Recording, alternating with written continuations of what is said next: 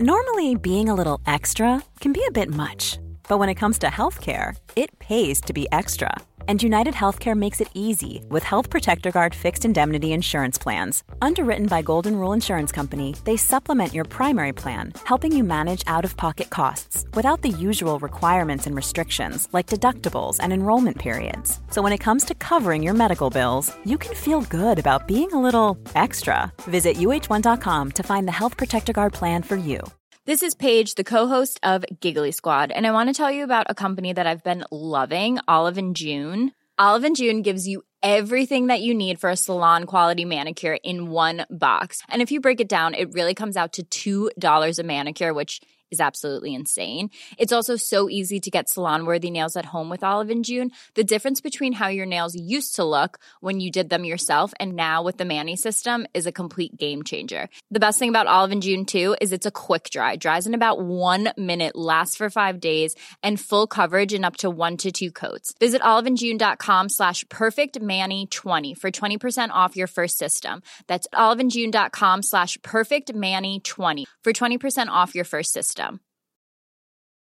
Quality sleep is essential. That's why the Sleep Number Smart Bed is designed for your ever evolving sleep needs. Need a bed that's firmer or softer on either side? Helps you sleep at a comfortable temperature? Sleep Number Smart Beds let you individualize your comfort so you sleep better together. JD Power ranks Sleep Number number 1 in customer satisfaction with mattresses purchased in-store. And now save 40% on the Sleep Number limited edition Smart Bed for a limited time. For JD Power 2023 award information, visit jdpower.com/awards. Only at Sleep Number stores or sleepnumber.com.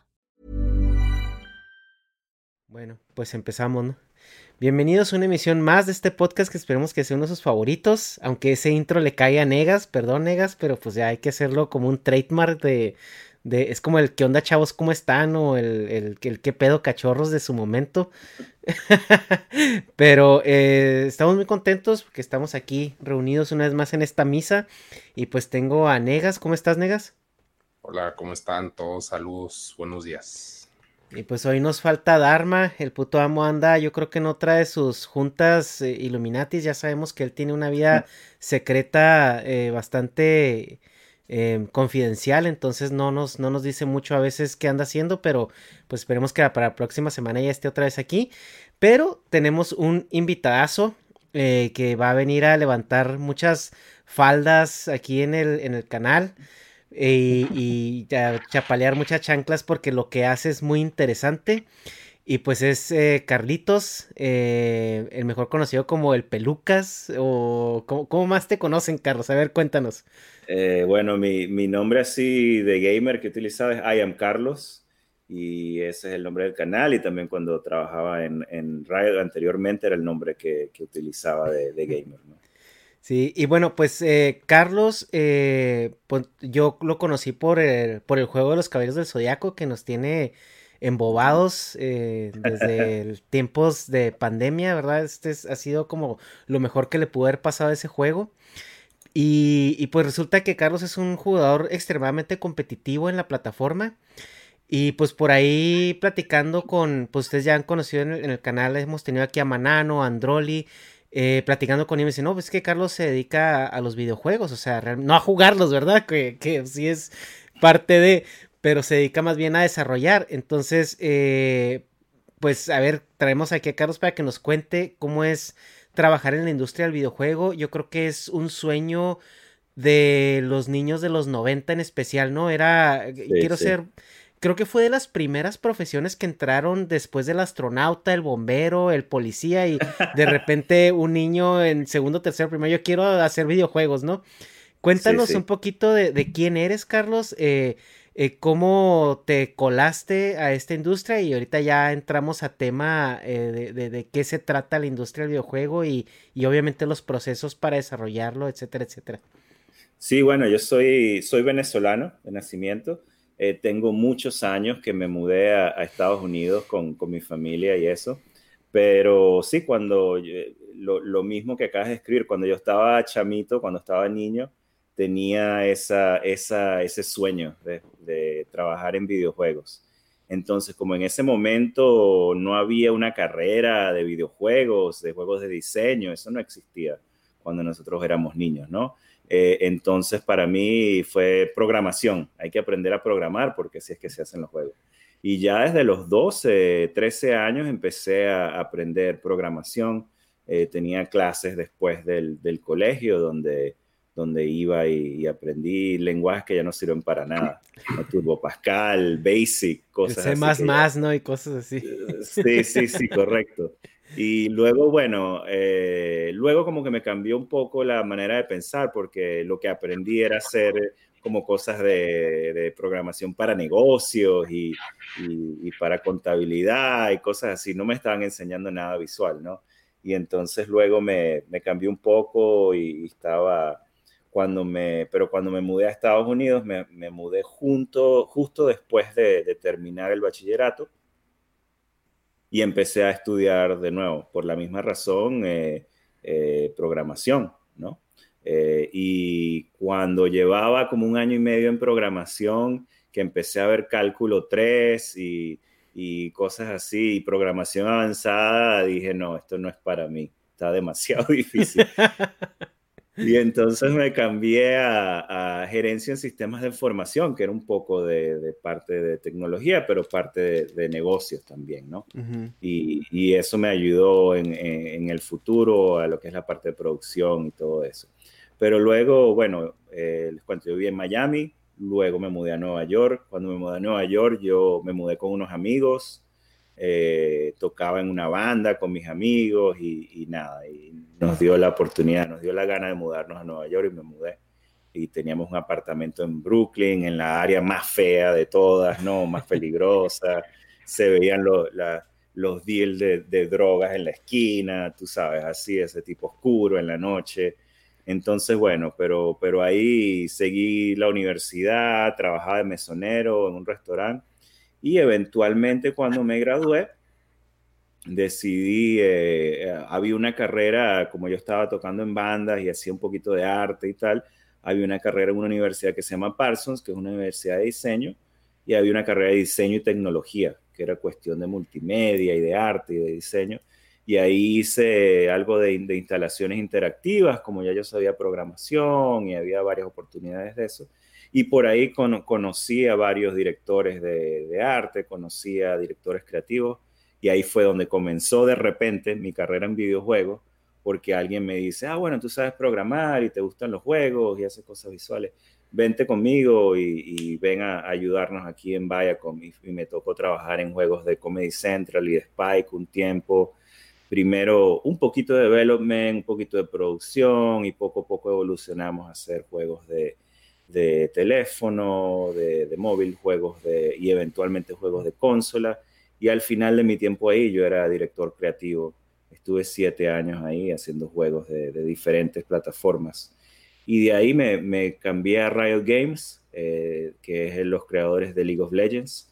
Y los ocho años de, que pasados trabajé ahí, primero lanzando el juego en Latinoamérica, luego haciendo cosas de eventos, eh, de, cosas de eventos dentro del juego, y luego haciendo todos los aspectos, los skins, todo el contenido, digamos, lo de visual que va dentro del juego, que sea parte del juego con un equipo de 60 personas, donde había muchos artistas diferentes, e ingenieros y, y QA y todo eso. y entonces, bueno, eso más o menos ha sido mi, mi trayectoria de, de 0 a 100, bastante resumida. Sí, claro, no, te agradecemos eso porque pues hay que abordar más, más temas, ¿no?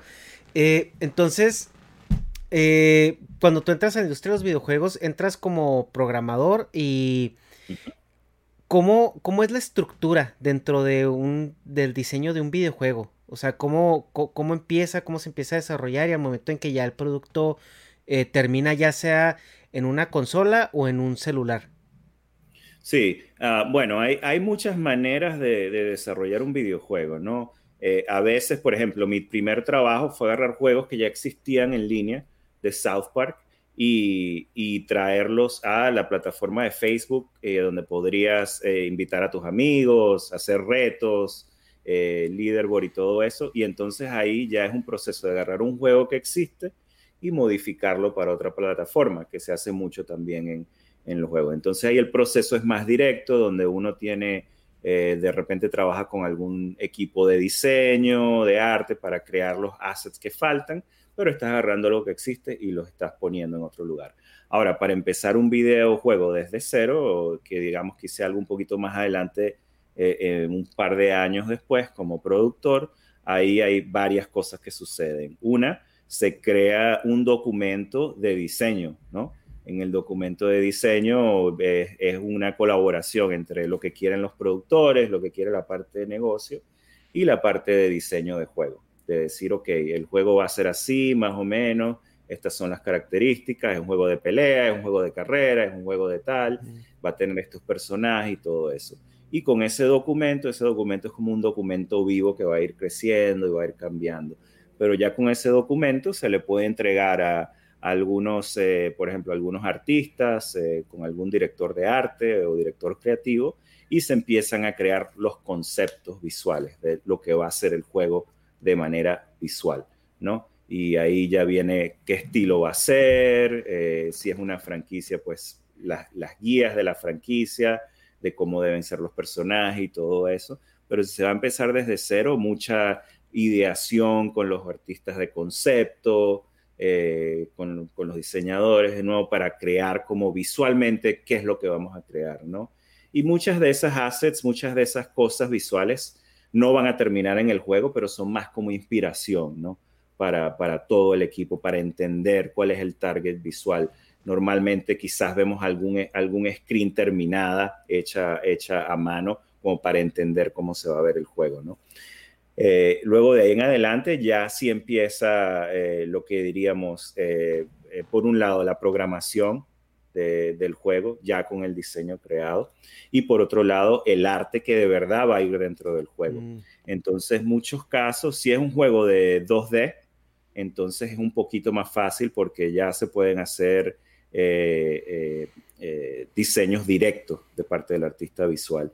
Pero si es un juego de 3D, pues vienen los conceptos y luego viene un artista de 3D para modelar lo que son los personajes, los ambientes, todo eso. Normalmente es un número de artistas de 3D para hacer eso. Luego viene algún artista técnico que le pone como los huesos, ¿no? Como los nodos para poder animar, para poder mover las cosas.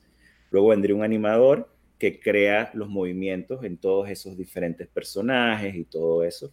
Eh, y, luego viene, eh, luego de la modelación también se modelan los, los, eh, los, environments, los lugares donde van a ocurrir las cosas.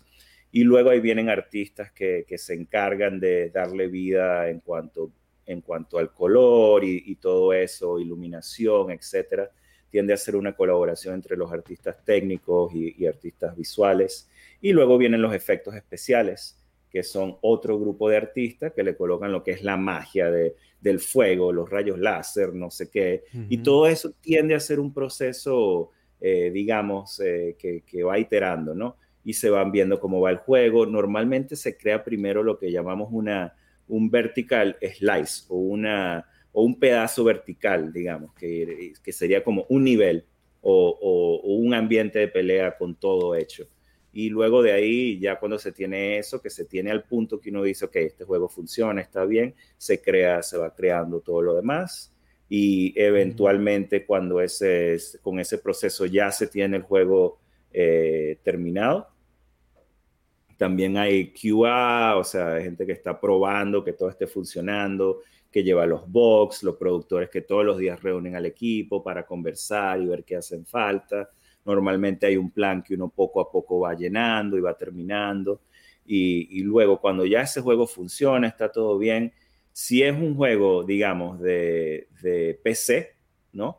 Eh, normalmente, si es un juego que uno mismo está sacando al, universo, digámoslo así, como un juego como League of Legends, ya simplemente lo puede publicar.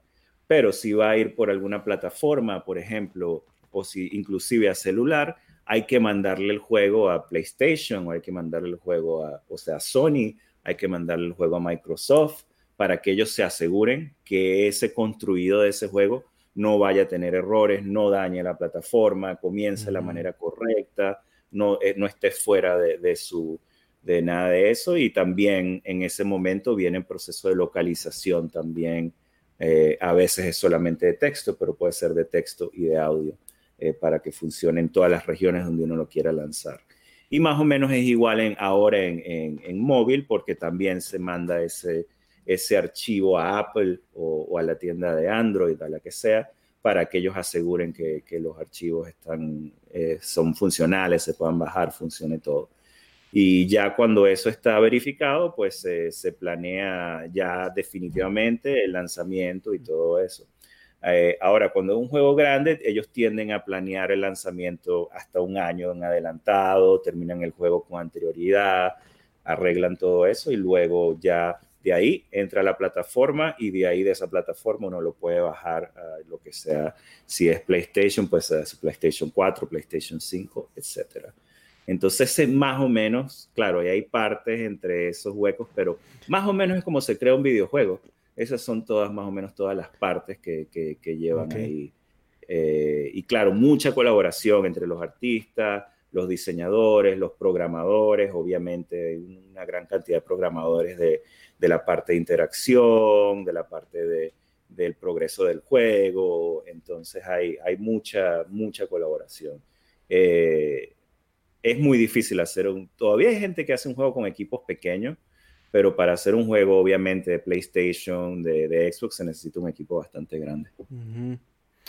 Es muy interesante que tu selección de palabras a lo largo del proceso que llamas artistas de 3D, artistas de colorización, artistas, es como que uno no pensaría que en la industria del videojuego, o sea, e, e, se, llamen así, ¿no? O sea, uno, yo creo que cuando lo ves desde afuera, piensas en videojuegos y esto, ay, sí, o sea, son una bola de, de gente que, que, es como geek, que es como muy nerd y que está programando así juegos porque también, al menos hace apenas un par de años, el videojuego estaba muy estigmatizado para o niños o los adultos que jugaban eran como personas que estaban alienadas de, como del constructo social que, imperante, ¿no? En ese momento. Y, y creo que la generación de millennials es la que ha roto un poquito con esos cánones sociales donde un adulto eh, puede ser funcional y tener gustos, entre muchas comillas, niñoides. y, y también se ve una evolución en la, en la calidad de los videojuegos eh, referente al, al, público que lo consume, porque bueno, yo recuerdo los juegos que jugaba de niño eh, en, en, cuanto a calidad, pues no había como un guion, ¿no? Era como un storyline, pero, pero no había un guion. Y ahorita juegas un, un God of War, por ejemplo, el que, el que salió para Play 4, y es una producción cinematográfica interactiva totalmente.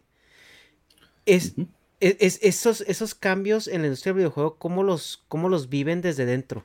¿O cuándo ustedes deciden hacerlo? Claro, y también me faltó toda esa parte de, la parte del guion, ¿no? De escribir, siempre hay parte del equipo que son escritores también y se encargan de esa parte. Y luego grabación de bio, también hay personas que se encargan de, hacer la voz de los personajes y eso se hace en un estudio y artistas del sonido también. Entonces, bueno. Y sí, no, la verdad es que, que se ha hecho, que es una industria que ha, creído, que ha crecido en nuestra vida de una manera exponencial es mucho más grande que, que, ahora que el cine, ¿no? En cuanto a los ingresos que tiene desde hace como unos, del 2015, 16 creo que fue que la pasó. Y entonces es la industria más grande de, entretenimiento. Inclusive lo que vemos ahora con los juegos es que, claro, con lo que tú dices, en, tu, en un pasado quizás era un geek o un niño jugándote el juego, pero ahora cualquier persona, o sea, mi, mi mamá juega Farmville o juega eh, esos juegos de, de poner eh, gemitas juntas y todo eso, ¿me entiendes? Entonces ahora los juegos son de verdad que cubren a, la mayoría de, de, la sociedad, ¿no? Eh, inclusive los juegos que yo estoy trabajando ahora, que estoy en otra compañía diferente, son más hacia juegos casuales que, que, que buscan cubrir una, una población mayor y bueno, y, sí, es muy profesional eh, ahora, ¿no? Eh, lo que veníamos hablando, cuando yo era niño decía eso, sí, tengo que aprender a programar y ya puedo crear un juego. Inclusive hasta unos años atrás todavía había juegos indie que eran creados por dos, tres personas. Y todavía ocurre eso un poco en, celular y, eso, pero, pero ya los juegos grandes es una producción que si tú ves al final los créditos, es una lista de gente tan grande como una película, ¿no? Sí. Y, cada uno tiene su rol. Inclusive ahora hay mucho, mucha transición entre gente que trabaja en el cine y gente que trabaja en videojuegos, porque la animación, los, efectos especiales han aumentado tanto de calidad que más o menos eh, son similares. Entonces, por ejemplo, cuando yo trabajaba en Riot, uno de, mis animadores era el animador que, que animó a Gollum eh, en, eh, en, este, en, El Señor de los Anillos, en Lord of the mm. Rings. Exacto, él era el animador de Gollum y, animar, y animó un poco del dragón y no sé qué. Y él trabajaba con nosotros animando personajes. Eh, uno de nuestros artistas técnicos era el que se encargó, estuvo trabajando en la película de Spider-Man, ¿no? De, de, la última que, que, ganó el Oscar, la animada, de Spider, Spider-Verse, ¿no? Y, y, entonces así hay una, hay como que ahora simplemente es entretenimiento, entretenimiento interactivo y, son profesionales que están viniendo a trabajar con uno. Incluso ya se, se en los créditos, eh, como tú comentas, no hay diferencia entre una película y un videojuego, ¿sabes? Director, eh, aparte de los directores de, em, pues vaya, técnicos, o sea, es como un director como propiamente de una película, o sea, que está dirigiendo el como si fuera una, producción de Pixar, pues, o sea, eh, las expresiones de, los, de los personajes, las tonalidades de las voces incluso, eh, porque ese es otro caso que yo lo descubrí hace poco, que ya incluso las personas que doblan a los personajes en videojuegos, ya tienen cierta fama y cierta reputación si no es que son famosos. Vimos en este juego de Cyberpunk a Keanu Reeves haciendo una colaboración en ese videojuego. Eh, y, son cosas que están, eh, bueno, yo creo que hace 10 años o incluso 5 años, no sé qué tan, tan em, realizable o qué tan eh, en, la, en, la, mente de los que trabajan en la industria del videojuego eso podría ser, podría llegar a, suceder o incluso era algo importante.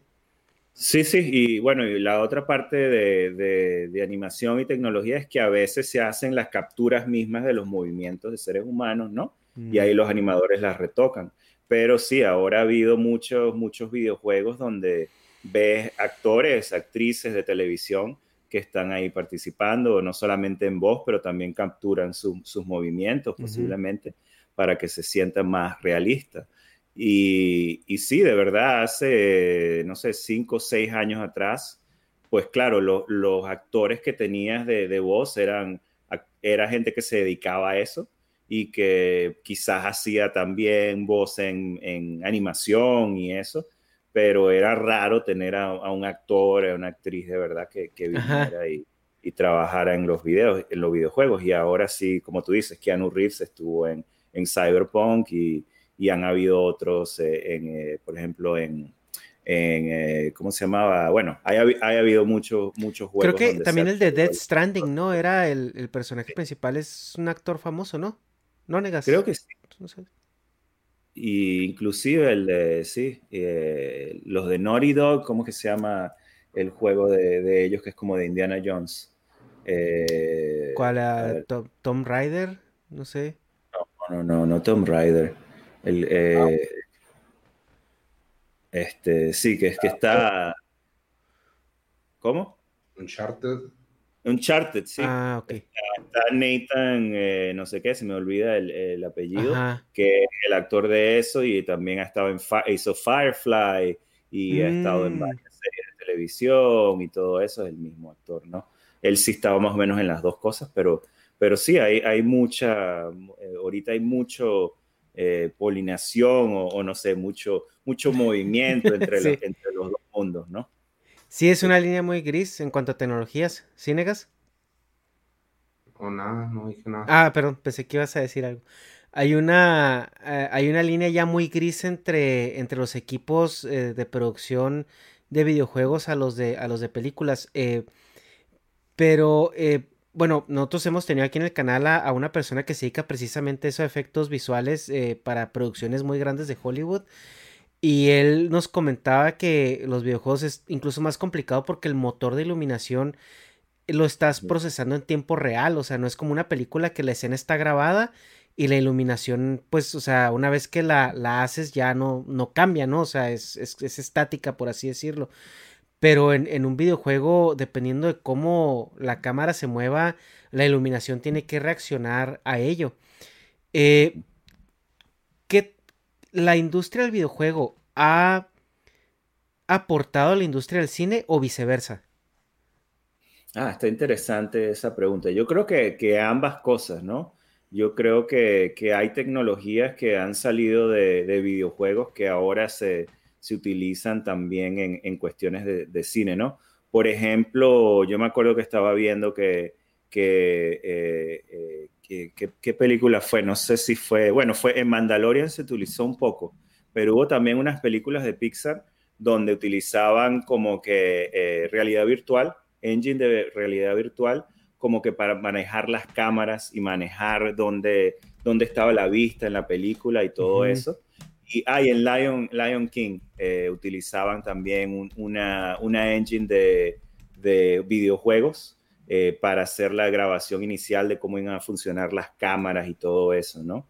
Entonces sí ha, ha habido algo de eso y obviamente eh, del mundo del, del, cine, pues ha habido una cantidad de, de, efectos visuales, de compañías de efectos visuales y técnicas que han pasado a usarse en los videojuegos.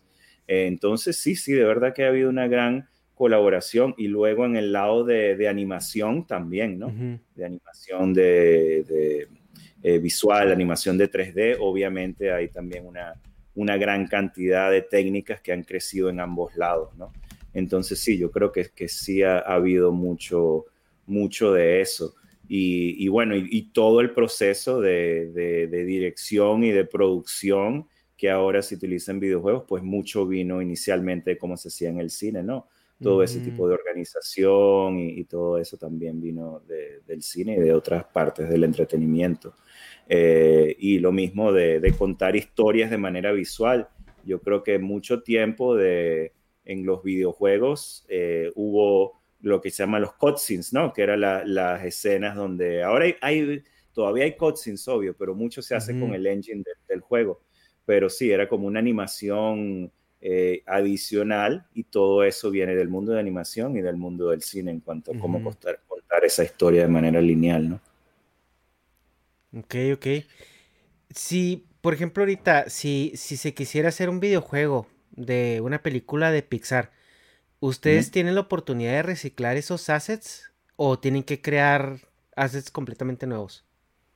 Uy, uh, de, depende, ¿no? Eh, muchas veces se pueden re reutilizar algunos de los assets, pero lo que sucede mucho en, en ese tipo de, de, eh, de, de momento es que lo que venías hablando tú antes, que en el cine está un poco predeterminado, ¿no? Mm. De qué ángulo se va a ver algo, un poco. Entonces ocurren eh, cosas donde, por ejemplo, de repente tú estás viendo eh, un, un, environment de, de, este lado, estás viendo la parte de adelante de edificios, casas, lo que sea, pero no hay nada creado alrededor y atrás, ¿me entiendes? Uh -huh. Porque no van a crear todo completo, o por lo menos no lo van a, a, crear completamente, ¿no? Si no se va a ver en la película. Entonces utilizan muchas técnicas de ese tipo Igual que si fuera una película real donde tú creas la fachada y luego tienes la parte adentro de la casa, en un estudio, ¿no?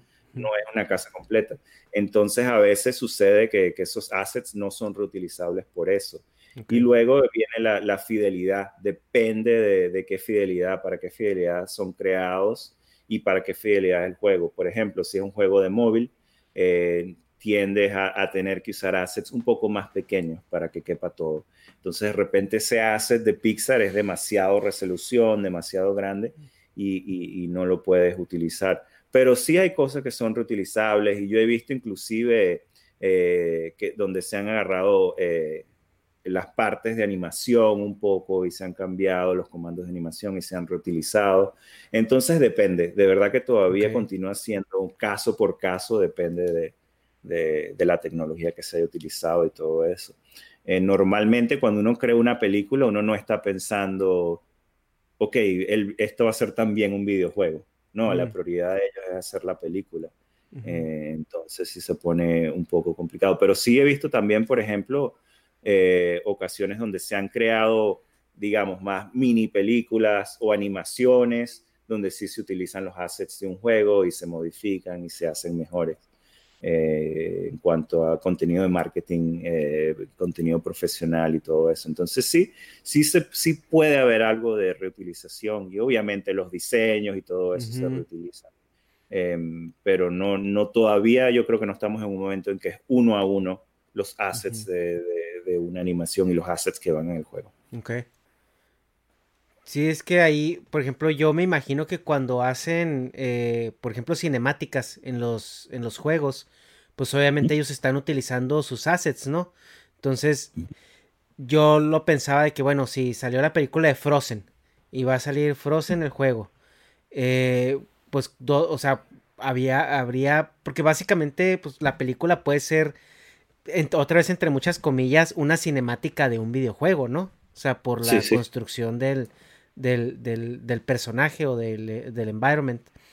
Eh, también otra cosa es, eh, nos comentaba eh, la, persona que tuvimos aquí que trabajaba en, la industria del cine que hay como muchos, bueno, un asset es, es, como un algo, ¿no? O sea, ¿cómo definirías un asset para la gente que no... Ah, un asset es, sí, es este, puede ser cualquier cosa que, que, se va a utilizar dentro del juego, ¿no? Entonces, un asset puede ser un personaje, un asset puede ser eh, eh, un set de iluminación, un asset puede ser eh, un, set de, efectos visuales. No, assets simplemente son como las cosas que tú pones juntas para crear el, juego. Entonces, cuando tú dices los assets de animación, por ejemplo, son todas las partes de, animación. los assets de, no sé, de, que van a, formar el personaje, estás hablando del modelo, de la animación, de todas las diferentes partes. ¿no? Sí, y lo que nos dice es que muchas veces entre compañías eh, se comparten esa información o esos, esos modelos, ¿no? Dicen, oye, yo necesito, no sé, necesito un, un, carro Toyota Corolla 2006 que, eh, pues, porque me lo voy a desmadrar en el Street Fighter, ¿no? Por así decirlo. O sea, entonces tú puedes ir con alguien que ya hizo ese asset en alguna producción y, y pedírselo, comprárselo, o sea, qué tan abiertos están como para compartirse, o sea, pues obviamente no, no la propiedad intelectual, no, no vas a pedir un Batman, pero, o sea, a lo mejor un carro, un tanque y le modificas poquito y ya está como programado porque, por ejemplo, tanto como en el cine, pues hay muchas eh, mecánicas de física que van con el, con, con, pues con, con lo que quieres trabajar, digamos un carro, ¿no? que el carro se va a mover así, la luz va a reflejar acá, este, que los movimientos dinámicos se, van a ser ya de una manera que ya están programados. En el videojuego, pues eso va más allá, porque también tienes que programar la interacción del usuario con, con ese asset, ¿no? Porque como puede pasar un usuario sin, sin prestarle atención, puede pasar otro y quererlo desmadrar nomás porque, para ver qué pasa, ¿no? Entonces, ¿eso cómo funciona ahí? Sí, ahí, ahí entran un par de cosas, ¿no? Están lo que se llaman las engines, ¿no? que son como las, eh, los motores de, para hacer videojuegos, ¿no? Entonces hay, hay eh, cosas como Unreal, por ejemplo, que muchas ah, veces tuve un juego que sale Unreal, y Unreal lo que viene es que ya te trae predeterminados, por ejemplo, sistemas de física, ¿no? De, de, cómo reaccionan los objetos, algunos objetos predeterminados, como tú dices, que puedes ya ponerle la programación y cambiarlo un poco y dejarlo diferente. Eh, y vienen eh, a veces también cosas de la interfaz y todo eso que vienen preparados. Entonces no hay que programar en un tiempo, hace mucho tiempo había que programar todo desde cero. Hoy en día ya no es así, ¿no? Normalmente se empiezan con, con algún engine, eh, ya sea un Real o, o, otro tipo de engine, para ya tener una serie de cosas que se pueden utilizar que no la tienes que rehacer desde el principio. y en cuanto a... Dime, dime. Sí, pero que te interrumpa, pero Unreal es el de Epic, ¿verdad? Es el, es el motor. Eh, o sea, o sea, que ese es un motor, es como una interfaz de desarrollo, así como, por ejemplo, no sé si tú has tenido experiencia con, con eh, SolidWorks o con algún otro eh, programa de modelación que ya viene, por ejemplo, ajá, de modelación mecánica que trae ya las propiedades del, del acero, ¿no? Entonces ya puedes hacer simulaciones de, estrés o de compresión o... Entonces, ah, básicamente, bueno, pues yo así lo entiendo porque yo uso ese tipo de software, pero... Entonces ya trae así como que tú desarrollas un, objeto ahí y le puedes meter ya propiedades. Sí, correcto. Ok, ok. Y ya, ya tiene cosas ya, ya ahí que, que puedes ir poniendo, ¿no? Entonces eso Mm. acelera mucho la programación. Ahora, claro, Unreal se lleva un porcentaje de, de las ganancias Claro.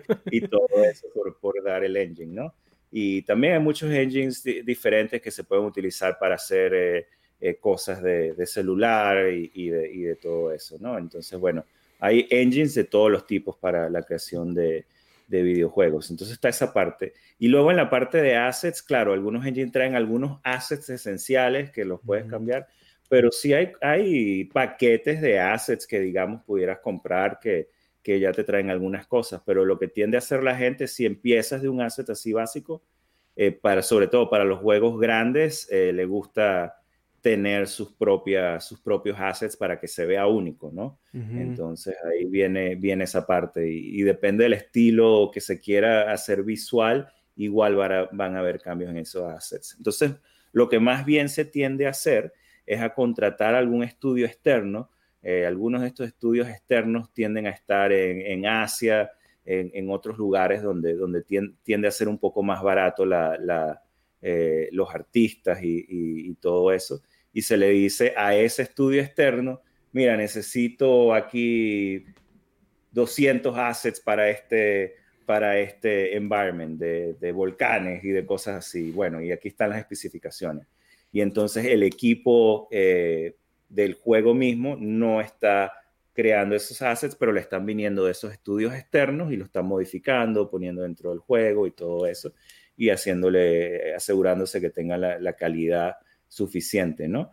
Entonces, depende de, de, también eso cuando ves los, los, eh, los, los eh, eh, al final del juego, de repente ves algún estudio extra que dice, ah, modelación adicional por este estudio tal. Y ese, bueno, ese es un estudio externo que se les paga para aumentar la capacidad de, de, crear todo ese tipo de cosas y se especializan solamente en eso, ¿no? Hay algunos estudios que solamente te dan 3D assets y están encargados de eso, por ejemplo.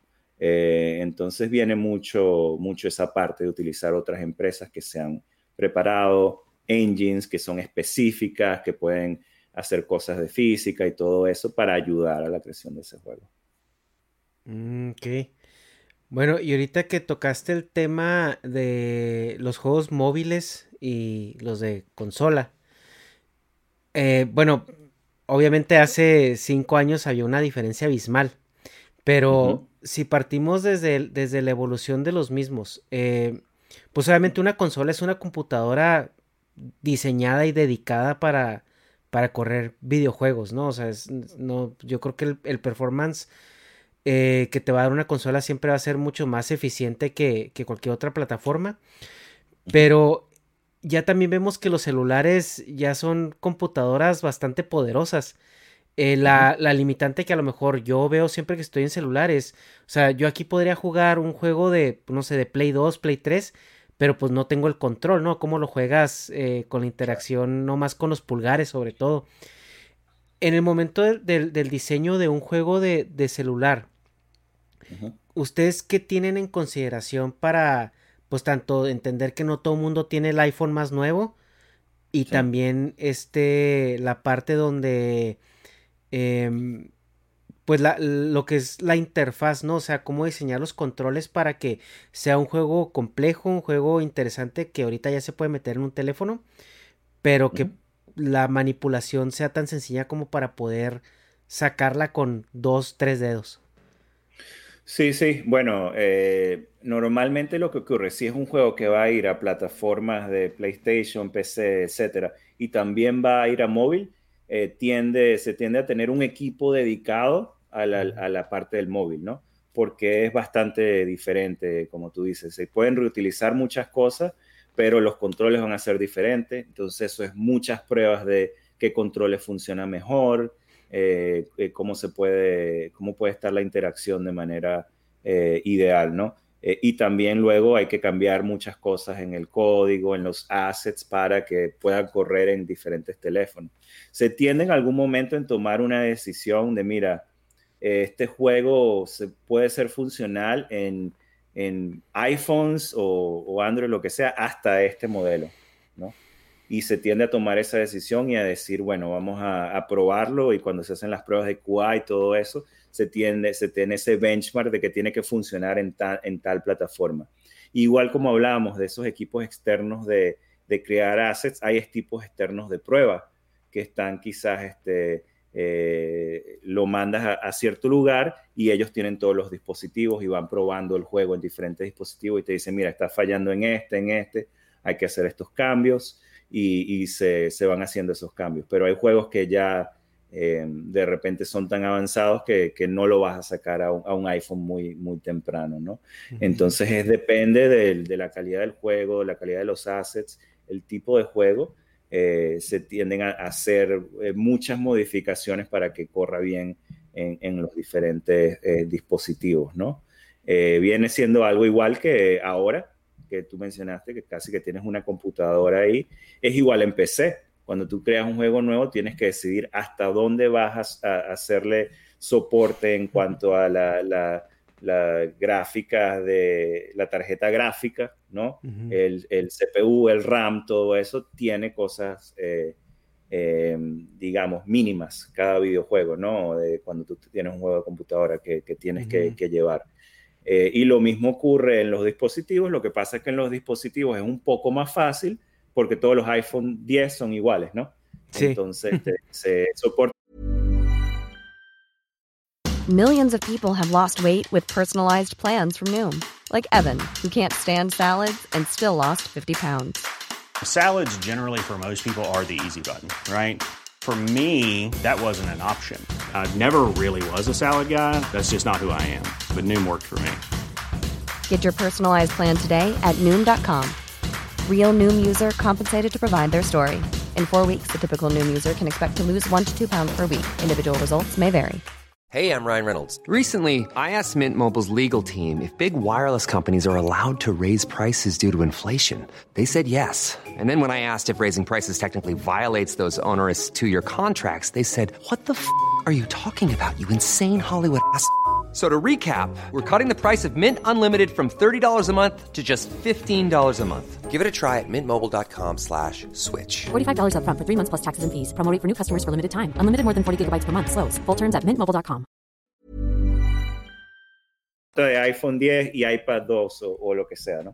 Y, y, ahí es un, un, momento de decisión. Por ejemplo, cuando yo, tra yo, tra yo estaba en League of Legends, eh, una cosa que nosotros teníamos que hacer era crear versiones de los, de los personajes que fueran más bajos en polígonos para eh, computadoras que eran más antiguas, porque mucha de la gente que jugaba League of Legends jugaba en, juega en Latinoamérica, juega en países europeos donde quizás las computadoras no son, no tienen las mejores computadoras, etcétera, y entonces se probaban en esas computadoras cuando cada build, pero había versiones de los efectos también que eran la versión como más, eh, más de baja resolución, ¿no? Igual es tu teléfono, por ejemplo, el juego de los caballeros, tú tienes la posibilidad de bajar la resolución si de repente el teléfono no, te da, ¿no? Eh, de, de highest a, medio y tal, pero bueno, igual. Eh, y, y, luego la, entonces sí está, está esa parte. Y luego la otra parte de por qué se han, han vuelto tan comunes y tan importante hacer versiones celulares es porque simplemente en países como China la gente no tiene consola. Y ahora la gente también, la mayoría de la gente joven, los millennials, ni siquiera tiene PC, nada, lo hace todo en el celular. Entonces se ha formado la mayoría de, los juegos que se juegan en China, se juegan en celular, ya no se juegan en PC, ya no se juegan en, eh, ya no se juegan en consola.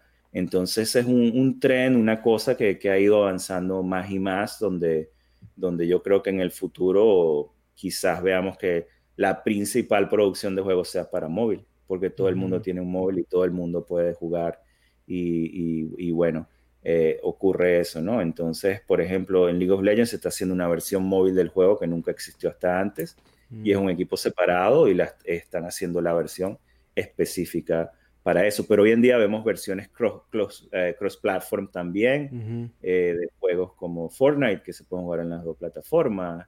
Eh, y, al final del día la parte de las interacciones y todo eso son diferentes, los controles son diferentes, pero es el mismo juego porque la, la jugabilidad y lo que está pasando en el juego es, es lo mismo. Mm. Es que hay una... Algo que yo noto mucho en los juegos de celular versus los de PC o, o consola es de que el juego de celular tiende como a tener esta característica de, de ser como adictivo. O sea, como que buscan mm. la manera de, de que te envicies en él para allá, porque bueno, o sea, el dinero de donde viene del juego de las consolas o PC es claro, ¿no? O sea, compras el juego que te cuesta 60, 70 dólares y pues bueno, ahí ya está una inversión. Y los de celular eh, es, rarísimo ver un juego que te cueste. Pero la mecánica es como las, las compras en juego, ¿no? Sí, lo que llaman el free to play, ¿no? Los juegos free to play que dicen, sí, eh, gratis de jugar, pero de verdad para, para, disfrutar el juego tienes que pagar. Sí, entonces aquí la pregunta que te quiero hacer es, cuando se está desarrollando un juego, eh, me imagino que hay, hay no sé si esto se define al inicio del juego de que, bueno, ¿qué queremos hacer con este juego? ¿Queremos que cuente una historia? ¿Queremos que sea un reto como el, o sea, no sé, por ejemplo, cuente una historia como el God of War, que sea un reto como el Dark Souls o que te envicie como el Candy Crush? O sea, sí. es, eso, se eso quién lo define o, o, o es dependiendo de la plataforma a la que vaya? ¿Cómo funciona?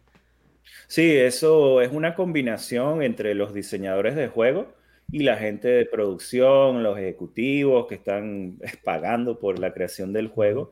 Y eso eh, normalmente desde el principio se, decide, esto va a ser un RPG, esto va a ser un, free to play, un gacha, esto va a ser lo que sea. Y de ahí viene eh, lo que tiende a pasar al principio, es un proceso de, de prototipo donde se crean versiones básicas del juego para ver si de verdad es divertido, si funciona, si las ideas que se tienen para el juego funcionan. Eh, cuando es un juego nuevo, sobre todo, cuando es un ya un God of War, una cosa así que ya viene andando, pues ya se sabe desde el principio lo que es, pero cuando es un juego nuevo, se tienden a hacer prototipos con la hipótesis de lo que es, por, qué va a ser este juego especial, qué lo va a definir mm. y todo eso. Y normalmente desde ese momento ya tú sabes, eh, tienes que ir pensando inmediatamente. Puede ser que haya un cambio en el camino, pero normalmente desde el principio estás pensando qué tipo de juego es, si va a ser para muchas plataformas, etcétera. Y la parte de la monetización obviamente se ha convertido en algo que es súper gigante y súper importante, sobre todo yo creo que la primera empresa que vino así fuerte fue Singa, ¿no? que trajo esa monetización inmediata y de todos los días prácticamente y todo eso. Inclusive yo ahora trabajo con gente que trabajaba en Singa y, y sí, y, están viendo, o sea, están viendo la monetización de manera diaria, ni siquiera es de manera mensual, de manera semanal, sino que están viendo los cambios de monetización de manera diaria y tomando decisiones en cuanto a qué cambiar en el juego, qué ofertas poner, eh, hay muchas cosas que ellos pueden tunear, ¿no? Que pueden cambiar para llevar a más monetización. Y siempre es como que una balanza entre la monetización, cuánta gente disfruta el juego, si se queda, si no se queda y todo eso. El juego tiene que ser adictivo, como tú, como tú venías diciendo. para... Dime. Ah, hay una duda que tengo. O sea, ¿tú como cuántos años le das a ese, por ejemplo, un God of War que te, bueno, que toma, no sé, unos cinco años en desarrollar y no es monetizable, o sea, no hay transacciones pequeñas, o sea, lo sacan y ya nomás son las ventas de ese producto. Como cuánto, o sea, como en cuánto tiempo crees que eso ya no sea rentable, o sea, de que tengas a tanta gente trabajando en algo tanto tiempo, o sea, porque la verdad no sé cómo se puede comparar lo que gana el juego de Senseiya, que es el que mencionan ustedes, o hasta el Fortnite por las puras skins. Sí.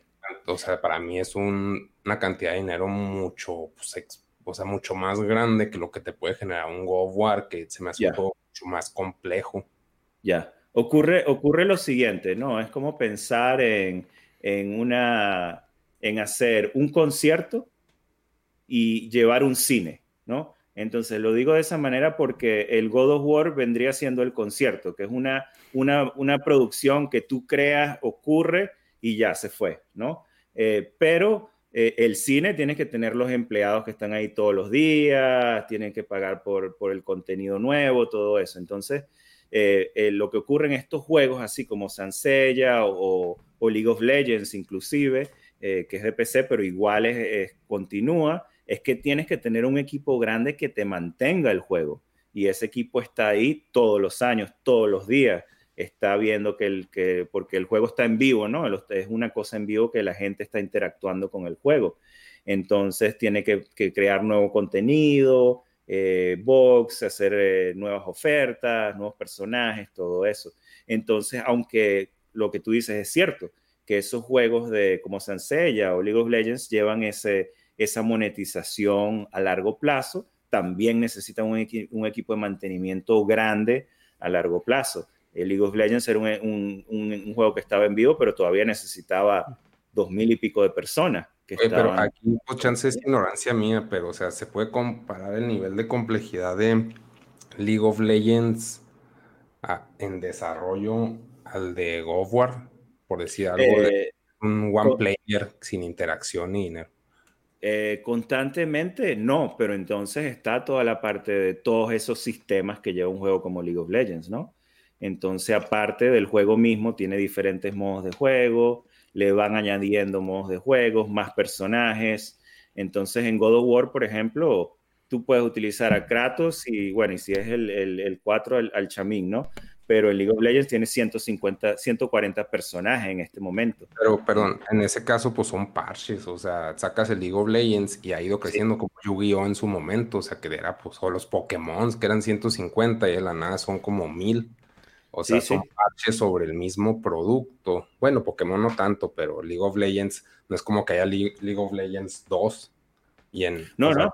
pero en pues un momento se, ha cambiado el arte por completo de, todo el juego, ¿no? Para mantenerlo vibrante, para mantenerlo que, competitivo. Eh, pero no, estoy de acuerdo que es mucho más complejo de la parte visual y se necesitan diferentes tipos de personas. Pero lo que te digo es que esa inversión de un juego como God of War es una inversión más grande inicial, pero ya no hay inversión después de eso. O sea, lo sacaste una vez y tuviste el retorno de dinero. En League of Legends hay que meter la inversión todo el tiempo y hay que mantenerlo en vivo. Hay servidores que son carísimos, sobre todo el mundo, ¿no? Pero, o sea, mi pregunta es de que si ves todavía rentable mm. estar sacando producciones de tanto tiempo, o sea, que toman tanto tiempo como un God of War, o sea, si crees que ese modelo de negocio sea rentable en cinco años. es, menos, es menos rentable, pero yo creo que la gente, todo depende de lo que pague la gente por esos juegos, ¿no? Entonces yo creo que todavía va a haber gente que va a querer pagar un, un, premium, ¿no? Porque si tú ves un juego de God of War, claro, te cuesta 60, 70 dólares, 80 dólares, ciento y pico la versión, ¿sabes? Especial. Entonces e, es un modelo diferente simplemente. Mientras el modelo te dé ganancias, yo creo que la gente lo va a seguir haciendo, porque yo creo que podrías decir lo mismo de las películas. ¿Cuánto tiempo van a ser rentables las películas, verdad? Porque yo puedo tener una... Ah, una... Más bien, esa, era la pregunta, como que tú que estás metido en eso, como que en cuánto tiempo, o sea, ¿crees que siga rentable, no sé, de aquí a cinco años ese modelo de, realización de videojuegos? Yo creo que todavía va a ser rentable simplemente porque hay gente que va a querer esa experiencia premium, ¿no? Eh, eso cambiará en el momento que la, que la tecnología llegue a un punto que la calidad sea la misma. Ahí se olvídate, ahí se acabó, ¿no? Pero mientras yo pueda hacer una experiencia que, que es premium, ¿no? Eh, lo mismo ocurre en una sala de cine, yo voy a ver algo diferente, pero menos y menos se, se, se están diferenciando, como veníamos hablando ahora, una película de un videojuego, ¿no? Sobre todo si es animada. Entonces yo creo que mientras haya esa diferencia, no sé si va a ser 5 o 10 años, pero eh, cuando ya se, esas líneas estén, no existan de diferencia, pues ahí sí puede ser que, veamos que eso, que eso cambia. En general se hace, se hace más dinero, sí, con un juego que, pega, ¿no? Y que, y que es a largo plazo. Eh, es increíble ver la cantidad de dinero que hacen juegos que son sabes, que de repente en calidad tú dices que son cualquier cosa. Hablamos de Farmville, Farmville hizo millones y, billones de dólares y tú lo ves y dices, bueno, qué juego más feo. Pero... O Candy Crush, ¿no? Los Candy Crush, exacto, exacto. O incluso hasta Angry Birds, ¿no? Simplemente cobrar un dólar por jugarlo es, o sea, te haces millonario un día al otro. Exacto, sí, por la cantidad de gente, todo el mundo tiene iPhone. ¿Cuántos serían? O sea, ese era un juego más indie, ¿no? ¿no? No sé, la verdad. No sé si era un estudio muy grande el que hizo Angry Birds.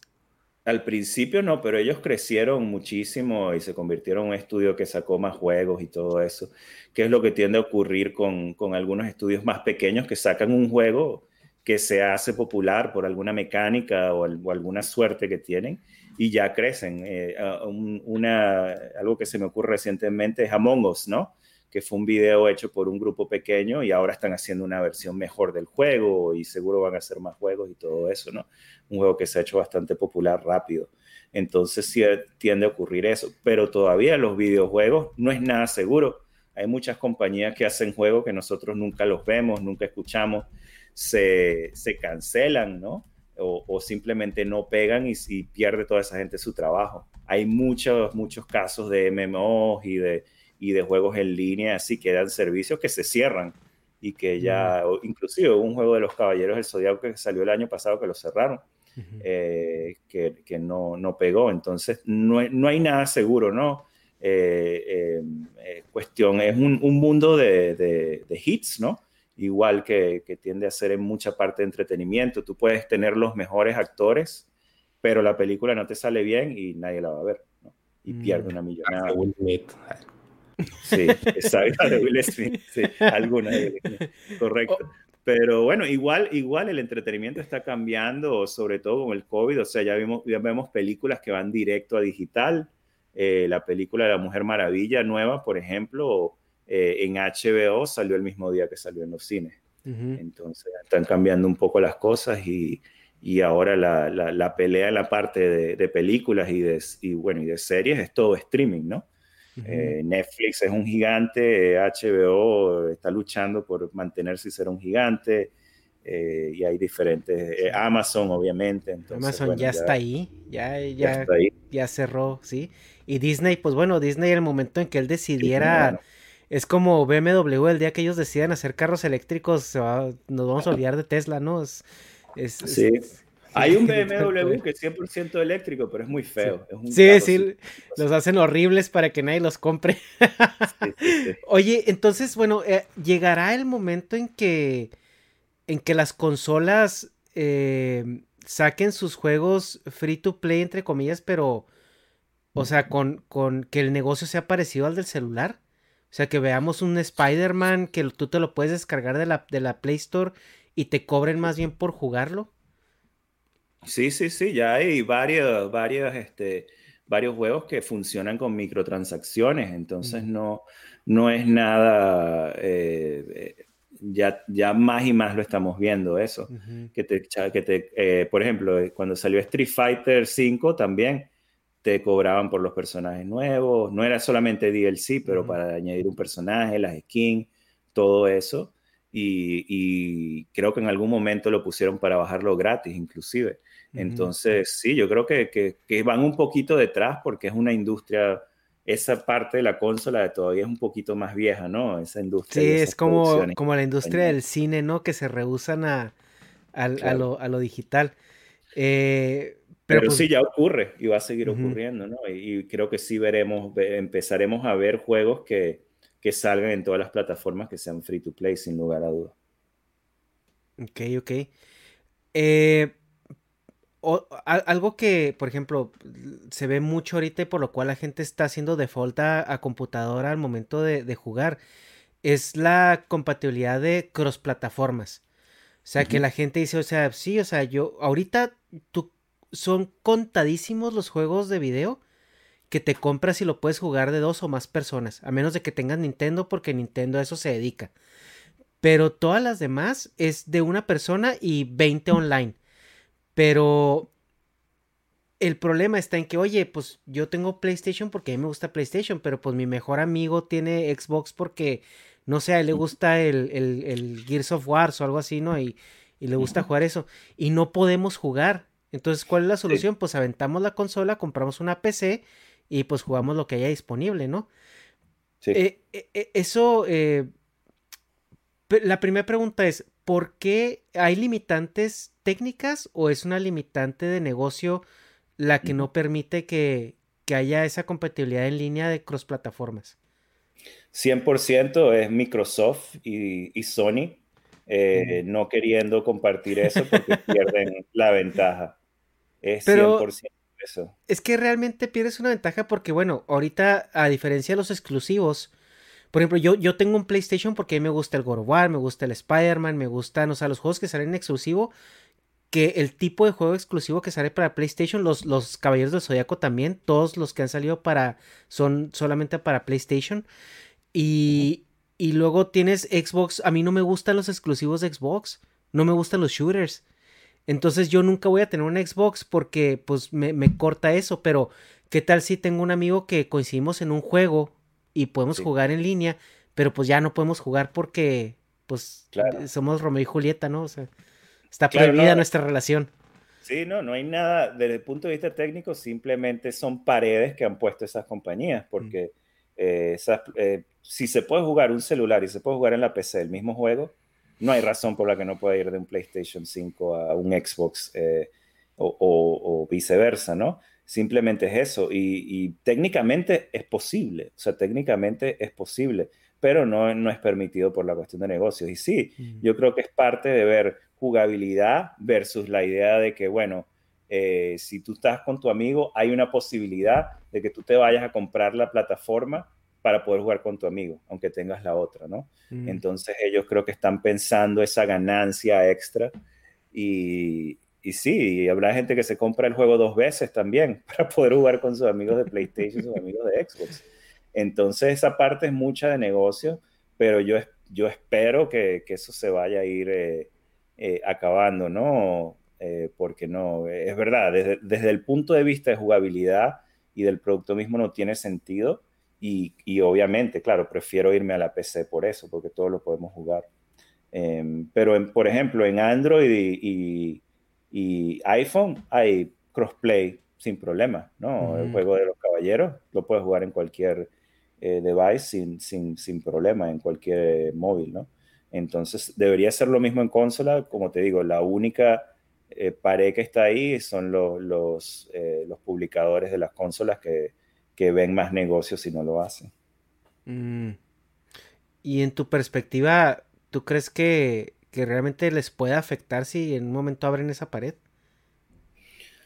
Eh, mm, yo creo que, que, quizás inicialmente vean algún golpe a, las ventas, sí, pero desde otro punto de vista, eh, lo que tú dices, hay mucha gente que quizás se le ha ido al PC, entonces a largo plazo quizás pueda ser una, una ventaja para, para ellos, ¿no? Pero, pero yo creo que inicialmente sí, vendría, sí verían un golpe a, las ventas, si lo hacen. Ok, ok. Eh, Por ejemplo, bueno, Ernesto defiende las consolas porque dice que son cosas pues, exclusivas para el gaming. Y pues tiene razón en eso, ¿ah? Pero hace ya pues tecnología turbo obsoleta, güey. O sea, bueno, pero pone, yo ya estoy más viejo y pues, un niño no tiene acceso a una computadora acá PC Master Race porque pues no. No, y lo único que te lleva a comprar las consolas de verdad hoy en día es los juegos, ¿no? Los juegos exclusivos, igual. Eh, eh, y de repente algunas cosas que sean específicas, como, no sé, eh, por ejemplo, mis mi sobrinos juegan el, el, Nintendo ya, el, portátil, ¿no? Y, y, con eso ya, ya están. pero pero o sea, como adulto, a mí se me hizo como que turboorgánico, o sea, por ver cómo mejora tanto el rendimiento, o sea, de pasar una consola, pone que la última que tuve fue el Play 2, creo. ¿Qué? Ah, no, bueno, tuve el Xbox One y luego, ¿cómo? No, el Xbox 360 fue la última. Ya, tuve el One, pero pues porque pues, me lo regalaron, ¿no? Por ponerlo de alguna forma. Pero, o sea, son juegos turbotediosos, o sea, hasta para instalarlo lo compras y luego está un chorro, o sea, para jugar un niño, pues, ¿qué jugar ya, no? Supongo, para mí eso era la ventaja de que, pues, metías el cassette en el Nintendo y ya estabas jugando así tres segundos después. O sea, y ahora es de que no, pues tiene que instalar, tiene que bajar esto y que la actualización y luego hasta la consola misma siempre está vieja, güey. O sea, siempre se tiene que estar renovando sola, güey. Entonces es así como que eres obsoleta de un día para otro y eso se me hace así turbo frustrante como jugador, pero pues pone, yo soy pues, un adulto que yo pues quiero prender la, la consola y jugar y eso hago con, pues, con la PC, pero, o sea, mi punto es cómo, o sea, las consolas como que sí tienen que seguir existiendo pues por los niños, ¿no? Porque, o sea, mm. pero no sé cómo o sea, como Sony y Microsoft que se enfocan a mercados más adultos, más puertones. Bueno, es que los puertos todavía entran porque no tienen poder adquisitivo real. Pero, o sea... Yo creo que eso se, va mientras el móvil siga avanzando, pues ya...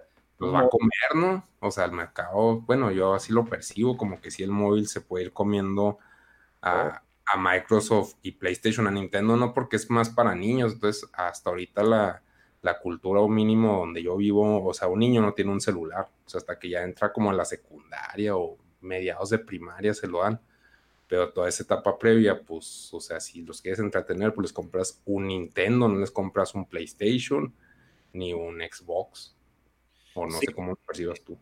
Mis ahijados tienen unas tablets ahí que no son iPhone, que no son nada, pero, pero juegan en las tablets. Eh, ah, bien tienen Switch ahora porque lo pidieron de Navidad, porque los amigos juegan a Switch, ¿no? Pero no tienen PlayStation y no tienen Xbox ni nada de eso. Y como te digo, en China se juega en móvil. Los niños también juegan en dispositivos móviles, tablets, en lo que sea.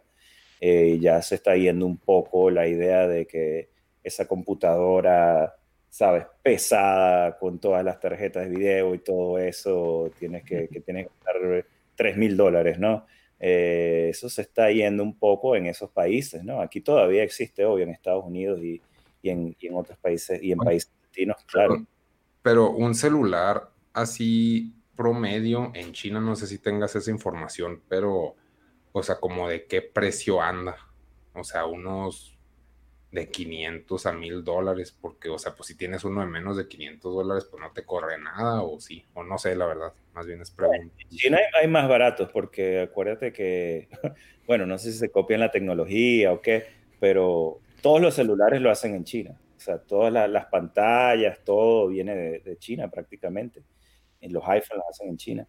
Entonces, este, ellos tienen ahí como que una ventaja en cuanto a los precios de, de, lo que pueden manufacturar. Entonces hay compañías como Huawei, otras compañías que tienen celulares más económicos, pero que también tienen el poder de correr esos juegos. Eh, sobre todo ahora con, con Android, pues este, se ha hecho más, más sencillo eh, todo porque ya hay la compatibilidad que, quizás en un pasado no era más complicada. Ahora, pues todos corren Android, todos pueden correr los mismos juegos. Pero sí, yo creo que se puede conseguir, no sé el, precio exacto, exacto, pero mucho más económico de lo que pagamos nosotros por un iPhone. Eso sí. Ok, ok, ok. Claro, y cuando no estás comprando una computadora, pues no compras la computadora y son dos, tres celulares que compras con eso la familia. Sí. sí. es que, bueno, yo la cuestión por la que defiendo las consolas es porque, o sea, es lo que te digo, o sea, si vas a correr un juego bueno, no sé cómo se llaman, doble A o triple A, o sea, los juegos que, te consumen eh, recursos.